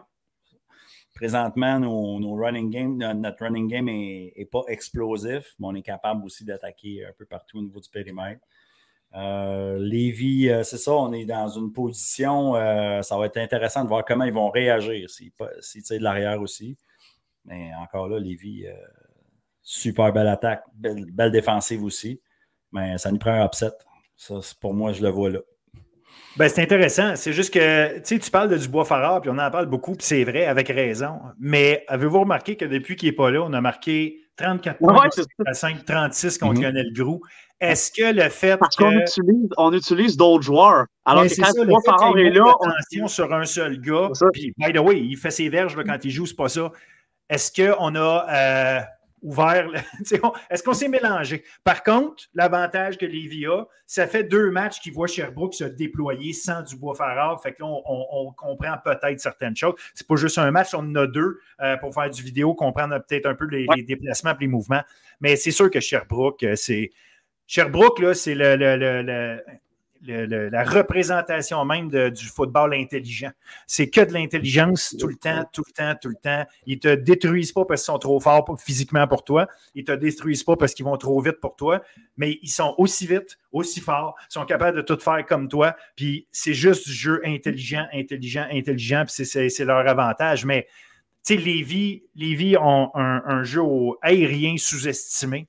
Lévis ont évidemment Bourgo, mais Lévis, leur défense aussi. Oui, il y a Fournier, mais Clavel, euh, premier, premier de la Ligue pour les sacs aussi. Euh, il y a, en tout cas, il y a, je trouve qu'ils ont. Euh, leur tertiaire est loin d'être mauvaise. Là. Ah, clairement. Donc, en tout cas, je, garde, je garde Lévis, mais très intéressant de suivre ça. Détroit, Détroit, parce que, écoute, il y en a du stock. ça plus. je vais y aller en toute complète humilité, je vous laisse aller, les boys, parce que, à part lire les scores, je les ai pas vus, les matchs. Euh, there's so much I can do. Fait que je laisse mes experts aller. On a eu euh, Victo qui a battu Tedford 21-12. What happened? Allez-y, boys. Tu dis que tu n'as pas vu les matchs, j'ai eu de la misère à les voir aussi parce que le zoom, la caméra de Victo est tellement loin. J'en ai de la misère à voir le, à, voir le match. C'était vraiment à vol d'oiseau. Oui, ouais, ouais, même, même ouais, je suis pas sûr. Même c'était plus avec des longues vues, c'était très loin. Blague à part, on est capable, d'après moi, zoomer un peu. on est allé regarder le match. On voulait aller regarder le match à la NASA, euh, pratiquement. Ouais. Euh, dans le fond, euh, on résume le match rapidement. 18-0 euh, en première demi pour les Vulcains. Euh, on a une très belle attaque du côté de, des Vulcains, je trouve. Ouais, c'est vraiment un vrai spread offense avec cinq receveurs. On met nos, athlètes dans le périmètre. Euh, les gars qui ont shiné toute la saison ont encore shiné euh, samedi, euh, Nicolas Lebel, entre autres. Par contre, une petite inquiétude, je crois, du côté des Vulcains. Je pense que notre porteur de ballon, Laramie, serait blessé assez sérieusement. J'espère me tromper. Là. Carrément, ça, ça peut, être un, ça peut être déterminant pour la suite des choses. sinon, ben, garde 21-13. Euh, Tedford n'a jamais lâché. Non, ça, il faut leur donner beaucoup de caractère. Oui, beaucoup d'interceptions. Euh, mais corps arrière, euh, Martel est resté là. Euh, chapeau à lui. Là, garde, ça a été un match difficile, mais il est resté là. Il a continué à se battre. Puis ça nous a donné un match. Là, Une fin de match intéressante. Oui, exact. Encore au quatrième quart, on y, on y croyait encore. Oui. Alors, écoute, moi, moi, aussi, j'ai aimé ce que j'ai vu des Vulcains, honnêtement, offensivement. Tu t'as parlé de, l'aspect de, fameux 5R. Là. Euh, on mm-hmm. était, c'était bien utilisé. Les, les, jeux étaient bien sélectionnés en conséquence de jouer du 5R parce que c'est un peu plus différent que de jouer, euh, euh, surtout dans du football à dos. C'est ça qui est intéressant de pouvoir jouer ce, ce, ce, type ce type d'offensive-là. Donc, euh, c'était très, bien exécuté. Puis, oui, les, Tedford, les filons n'ont pas, lâché, mais le match était joué en première demi avec, euh, avec le score parce qu'ils avaient, ils avaient déjà martelé beaucoup la défensive de, de Tedford à ce moment-là. Et on a, vu que Tedford, on a vu que Tedford offensivement n'avait pas les armes qu'on avait de l'autre côté euh, pour aller chercher peut-être la remontée historique. Excellent. L'anneau d'hier, la pocatière, euh, je pense que c'est Will, je pense que c'est toi qui avais vu euh, l'anneau d'hier gagner ce match-là euh, la semaine passée. Non, Marc. Non, c'est moi. Ah, c'est Marc, bon. Tu vois, je me trompe même là-dessus. C'est même pas une prédiction, puis je me trompe, imagine. L'anneau d'hier, effectivement, est allé chercher ce match-là, mais un match défensif. Les deux équipes, aucune des deux amasse 200 verges. ça finit 13-7 pour l'anneau d'hier. En gros, à vous de me dire, Samuel Roy, qui était le porteur de ballon, qui a fait tout ce qu'il voulait toute l'année, 22 courses, 70 verges, 3,2 verges. on l'a contenu. Euh, moi, pour moi, c'était le game changer. Ben, si on arrive à contenir le game changer, j'imagine que ça a été une des clés, assurément. Et c'était pour cette raison-là que j'avais, favorisé la pocatière par pas beaucoup, là, parce que c'était juste pour. Parce que, tu sais, moi, j'aime beaucoup euh, ce qu'Alexander Fox fait à la Nodière. C'est un excellent entraîneur. Il, il, est bien, bien appuyé. Puis, euh, euh, il y en a vu d'autres. Il a quand même beaucoup d'expérience dans le monde du football aussi. Mais on, a bien, on a bien utilisé. On avait, on avait des bonnes stratégies pour, pour contrer le jeu au sol. on, a, on, a, on a invité, regarde, on a dit à la Pocatière a essayé de nous battre d'une autre façon que, le jeu au sol. On avait mis nos énergies sur le jeu au sol. La Pocatière a juste été incapable euh, de, passer le ballon dans ce match-là. C'est ça qu'on voulait pas. Puis euh, euh, la Nodière est allée avec, a mis tous ses œufs dans le même panier et ça, a bien fonctionné. La, stratégie défensive, on était bien préparés. la Nodière, on savait qu'offensivement, c'était pas pas une sens, mais ils en ont fait assez pour aller gagner ce match-là parce que la défensive a joué un fort match. Donc, très, très belle victoire des triades contre la Pogatière. Ma première phrase en haut, j'ai écrit euh, beaucoup de style, mais c'était pas chic. Non, c'est Je pense que des deux côtés. Euh, on, a essayé de réinventer. Oui, ben en fait, euh, la pocatière, là, essentiellement, on veut courir la balle. On a, sorti des formations en wing tee. On est un power running game. Par bout, on, on avait deux tight ends, trois porteurs. puis je vais te passer à travers. Mais la Naudière, il faut lui donner ça. Il y avait les gars pour matcher. Puis on a, rempli la box avec ça, évidemment, parce qu'il y avait 11 gars déjà dans la box. Fait qu'on matchait. on était capable de, on était capable de tenir notre bout. Puis euh, malheureusement, Roy, il n'a jamais été capable de, trouver un rythme. Il, y avait tout le temps, tout le temps, tout le temps quelqu'un dessus. Euh, les D-line linebackers, c'était toujours dans le backfield, pas trop loin. Euh, fait que non, je pense qu'on a, on a bien, on, s'était bien préparé défensivement. J'ai pas grand-chose à s'approcher de ce côté-là. Par contre, l'attaque est, est, vraiment anémique. Là. On a roulé les deux corps arrière, beaucoup, beaucoup de passes imprécises, incomplètes. Il va falloir euh, régler ça rapidement parce que la semaine prochaine, euh, ce ne sera, pas, sera pas facile. Oh non! Euh, ouais. Mais on a quand même eu un, on a quand même eu un bon match, là, honnêtement. C'était 13-0 en première demi pour la Naudière. La POC est revenue puis elle est restée dans le match. On y a quand même cru jusqu'à la fin. Là. On a eu un, beau match. Il y avait de l'air d'ambiance là, pas mal aussi. Oui, absolument. Ouais, chapeau d'ailleurs au euh, commentateur de la Pocatière. C'était euh, A1, puis c'était filmé aussi de façon A1. Oui, c'est ça. Ouais, on l'a bien vécu de, de, de chez nous. ça excellent, excellent. Euh, Outaouais, Chicoutimi, on avait mis l'avantage pour l'Outaouais et pour celui-là, on a eu raison. 32 à 7 contre Chicoutimi ah pour, Outaouais. Je pense que Outaouais, on avait vu cette année quand même que c'était une équipe qui était solide là, à, plusieurs positions comme on l'avait aussi mentionné, c'est toujours difficile d'établir euh, euh, la comparaison entre les deux sections, étant donné qu'elles ne s'affrontent pas, les équipes ne s'affrontent pas pendant l'année. Mais euh, bon, Outaouais a montré ce que Outaouais est, je pense, avec une victoire de 32-7 contre Chicoutimi. Ouais, écoute, Outaouais, écoute, jamais été branlé. Pour moi, c'est une équipe qui n'a pas vraiment de faiblesse. Surtout, moi, j'aime beaucoup leur offensive. Ça, ça, roule, ça roule. défensivement, défensivement c'est une équipe aussi qui ressemble euh, sans dire qu'ils ont les mêmes athlètes que Sherbrooke, mais c'est une équipe qui est défensivement, c'est une équipe défensive qui est très intelligente, euh, qui cherche pas juste à te battre avec euh, l'aspect physique ou quelque chose comme ça. Très intelligents, ils ont joué, ils avaient des, on avait des bons, des bons affrontements. Offensivement, on a bien exécuté, on a, on a été bons au sol, des bons à la base, on a été, donc on a, on a pris, on a donné le ton au match très rapidement, puis on n'a jamais regardé en arrière. C'est une très belle équipe du côté de, de l'Outaouais, puis ils ont, ils ont, ils ont pas, ils ont pas euh, ils nous ont pas fait mentir, disons-le comme ça.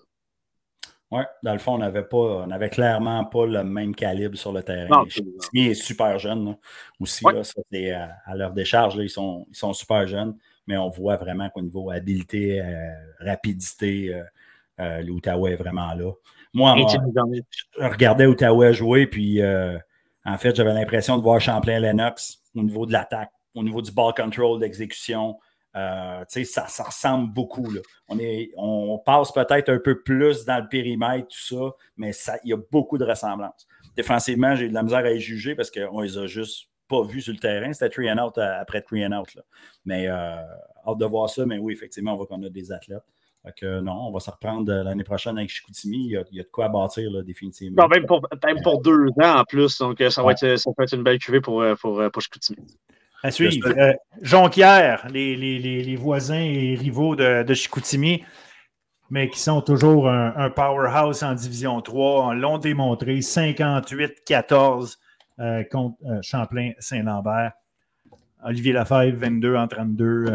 non, regarde, deux gars, deux gars qui, qui amassent 100 verges par la, par la passe. Evan Mikamou qui ramasse en haut de 100 verges par la course. Bref. Wow. A fait, fait son travail. Quelle, euh, quelle machine de football. ça n'a aucun sens. Un, ça J'aurais pas aimé être Champlain-Saint-Lambert. De un, ça a l'air hostile à Jonquière. Là. Regarde, on, s'en va là. Pour y avoir déjà été une fois, ça l'est. Ça l'est. Vu prendre pour Jonquière. il, il avait l'air de faire froid. Ah, puis le, commentateur, il prend vraiment pour Jonquière. ben non, je sais pas ce que tu parles. ouais. Sinon, euh, Lefebvre, là, c'est un c'est first class. honnêtement, c'est un des meilleurs QB euh, des trois divisions confondues. Là, il est, dans sa gestion de match, est exceptionnel. Dans ses qualités athlétiques, c'est sa qualité, sa prise de décision. Euh, il non, non, il est exceptionnel. Fortin Cholet, wow, des, des super receveurs, super athlétiques. Tu as parlé de Mikamou. Wow, ça, il est solide. Là. Après le premier contact, là, il, Alors, écoute, il drive. T'es mieux de euh, l'arrêter rapidement parce que lui, s'il prend son envol, oh boy, t'es mieux de. moins, ben, c'est, une pépinière, c'est une pépinière à porteur de ballon à jean claude Ouais, les années, là, ils, en ont, ils en ont euh, fourni plusieurs. Euh, tu demanderas au carabin. Ouais, ouais, ah ouais. Bonnefroy aussi est excellent, il est un peu plus shifté, mais non, il me rappelle un peu Momo aussi, peut-être un peu moins, il est moins physique, Mikamou, peut-être, ben, il me semble, mais, mais tu vois qu'il brasse. Là. Puis euh, après ça, Saint-Lambert, ben, Peterkin, corps arrière, pauvre corps arrière, il est obligé, il a couru pour sa vie toute la game. Là. Ah absolument. La ligne à l'attaque de, de, de, de Champlain, le Saint-Lambert avait aucune, mais aucune réponse. Oui. Le reste, c'est ça. après ça, ça matchait juste pas. Là. Défensivement, il n'était pas, capable de matcher. Fait que... Outaouais-Victo, qu'on va avoir en demi-finale. En fait, euh, évidemment, une des deux demi-finales. La première, Outaouais-Victo. Euh, Ottawa a gagné 33-3 euh, le, premier match entre les deux euh, cette saison. Euh, est-ce qu'on va avoir une reprise de ça? Je pense Ottawa, il faut les mettre favoris, là, mais Victor peut-être pas aussi faible que, que l'indique le 33-3. donc, je vais mettre Outawa de mon côté. Je ne sais pas comment vous, vous voyez ça. moi aussi. Même chose. Ça va être la même chose. Je pense que ça va être un peu plus serré parce que je pense que Victoriaville, offensivement, a pris un peu plus d'envol depuis ce match-là pour moi. Mais Victoriaville, en même temps, on a presque rien fait en deuxième demi contre Tedford, qui n'est pas une puissance non plus. Donc, il y a des inquiétudes de ce côté-là. Alors que pour moi, Ottawa, j'ai aucune inquiétude. Donc, je vais avec Ottawa euh, assez, euh, assez, euh, pas assez facilement, mais par une bonne marge. Ben, la, tertiaire de Victo est quand même solide. Là. Ils vont donner un bon match, mais si la ramée, si est blessée du côté Victo, c'est un élément essentiel dans, leur, dans leur attaque. Fait que, avantage Outaouais, mais encore là, ma source, c'est pas. On n'a pas toutes les informations. Ouais, on n'a pas toutes les informations, mais euh, je donne quand même l'avantage. Oui, oui. Et Ottawa a prouvé, tu as parlé de la tertiaire des, des, Vulcains, mais Ottawa a prouvé dans le premier match qu'elle était capable de justement euh, trouver, des, trouver des éléments pour, euh, pour traverser cette tertiaire-là. Donc, je pense que Ottawa va, va, gagner ce match-là, je dirais, disons, par 17. par 14 de mon côté. Par 36. c'est un genre d'affaires que tu peux pas dire, fait que j'ai fait exprès. Euh, Jonquière contre la Naudière. Euh, j'ai, comment je pourrais dire? J'aime bien la Naudière euh, pour euh, ce qu'ils sont. c'est juste à côté de chez nous. donc, c'est pas. J'aime ce qu'ils sont capables de faire. Mais je pense que Jonquière est juste simplement dans une classe à part dans, ce, dans la. Puis, euh, Voilà. pour moi, Jonquière, Jonquière euh, euh, ils sont, sont, all the way. C'est pas, pas compliqué. Fait que je mets Jonquière par une bonne marge. Là, je vais y aller par un 17 points facile. On passe et on réclame 200. Honnêtement, c'est ce que, ce que je vois aussi probablement, tu sais, la Naudière va, va fighter avec tout ce qu'ils peuvent, mais euh, non, c'est vraiment une belle machine de l'autre côté. Là, euh, je vais y aller par 17. C'est défensivement, la Naudière est capable d'avoir de, des réponses parce qu'ils ont des athlètes exceptionnels, puis ils ont prouvé, mais offensivement, c'est une attaque qui, qui, qui est anémique, qui n'est pas capable de prendre son rythme, puis euh, Marc l'a bien évoqué tantôt de ce qu'on a vu, du, moins le, week-end dernier. Donc, pas le choix, Jonquière, Jonquière euh, par 20 euh, dans ce match-là parce que à cause de l'attaque, puis euh, Jonquière, c'est une, une, équipe qui est bien équilibrée autant offensivement que défensivement, donc ils, vont, ils vont faire la différence dans, tout ça. Et voilà notre grand tour du football collégial pour les quarts de finale en fin de semaine passée. On se dirige vers les demi-finales, tranquillement, pas vite, vers Trois-Rivières le bol d'or. Donc, euh, écoutez, les gars, il me reste qu'à vous dire un giga merci. C'est incroyable. Le monde, je pense que, je ne sais pas si. Ben, je pense que le monde nous le dit. Ils, se rendent compte qu'on en, on, en fait beaucoup, là. Mais euh, je vous confirme que c'est énormément de travail regarder tous ces matchs-là. Mais on le fait euh, avec plaisir, par passion, puis on, on tripe à le faire et surtout à partager nos, nos impressions. Fait que si vous appréciez, continuez de nous le dire quand vous nous croisez sur les terrains. Nous autres, on apprécie énormément. Euh, puis euh, si, on, si on peut, quand on fait bien et qu'on se fait donner une tape sur l'épaule, on est content. S'il y a des choses qu'on peut améliorer, on va le faire parce que ce qu'on veut, c'est rassembler la communauté du football au Québec puis euh, s'assurer que les gens trippent autant que nous autres à, suivre ce qui se passe au niveau du foot collégial puis universitaire. Avec vous, c'est le collégial, évidemment. Avec mm-hmm. mon autre gang, c'est avec l'universitaire, mais franchement, il y a tellement de la qualité. Ouais. Non, puis honnêtement, j'ai pogné un deux minutes la, semaine passée, justement. Tout le monde que je croisais sur le terrain, euh, des deux côtés, là, euh, Saint-Jean contre euh, Champlain-Lennox.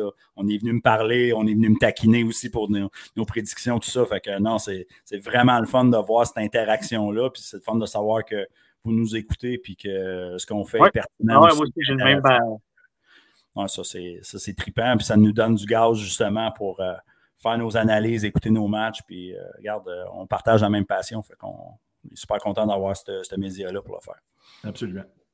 Good. Fait qu'un un, merci encore une fois. Puis surtout... Ah, et, moi, je vais préparer grosse finale dimanche pour les Barons de Saint-Bruno. Euh, on, va, on est prêt. Go Barons, go Barons. on y va par 26. Euh, oh là, oh.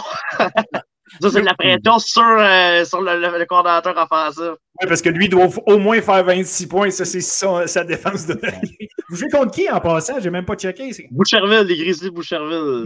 Ah, ben là, là, en plus, c'est la ville, euh, la ville juste l'autre bord, là, euh, juste l'autre bord de la 30. Là, fait que oui, garde, euh, tapez-les, faites la job. Là. Qui va jouer au stade des géants, donc ça va être toutes les finales. Nos, notre... au stade des géants, excellent. Ouais, notre équipe Midget sera en finale le vendredi contre les Vicars de Victoriaville.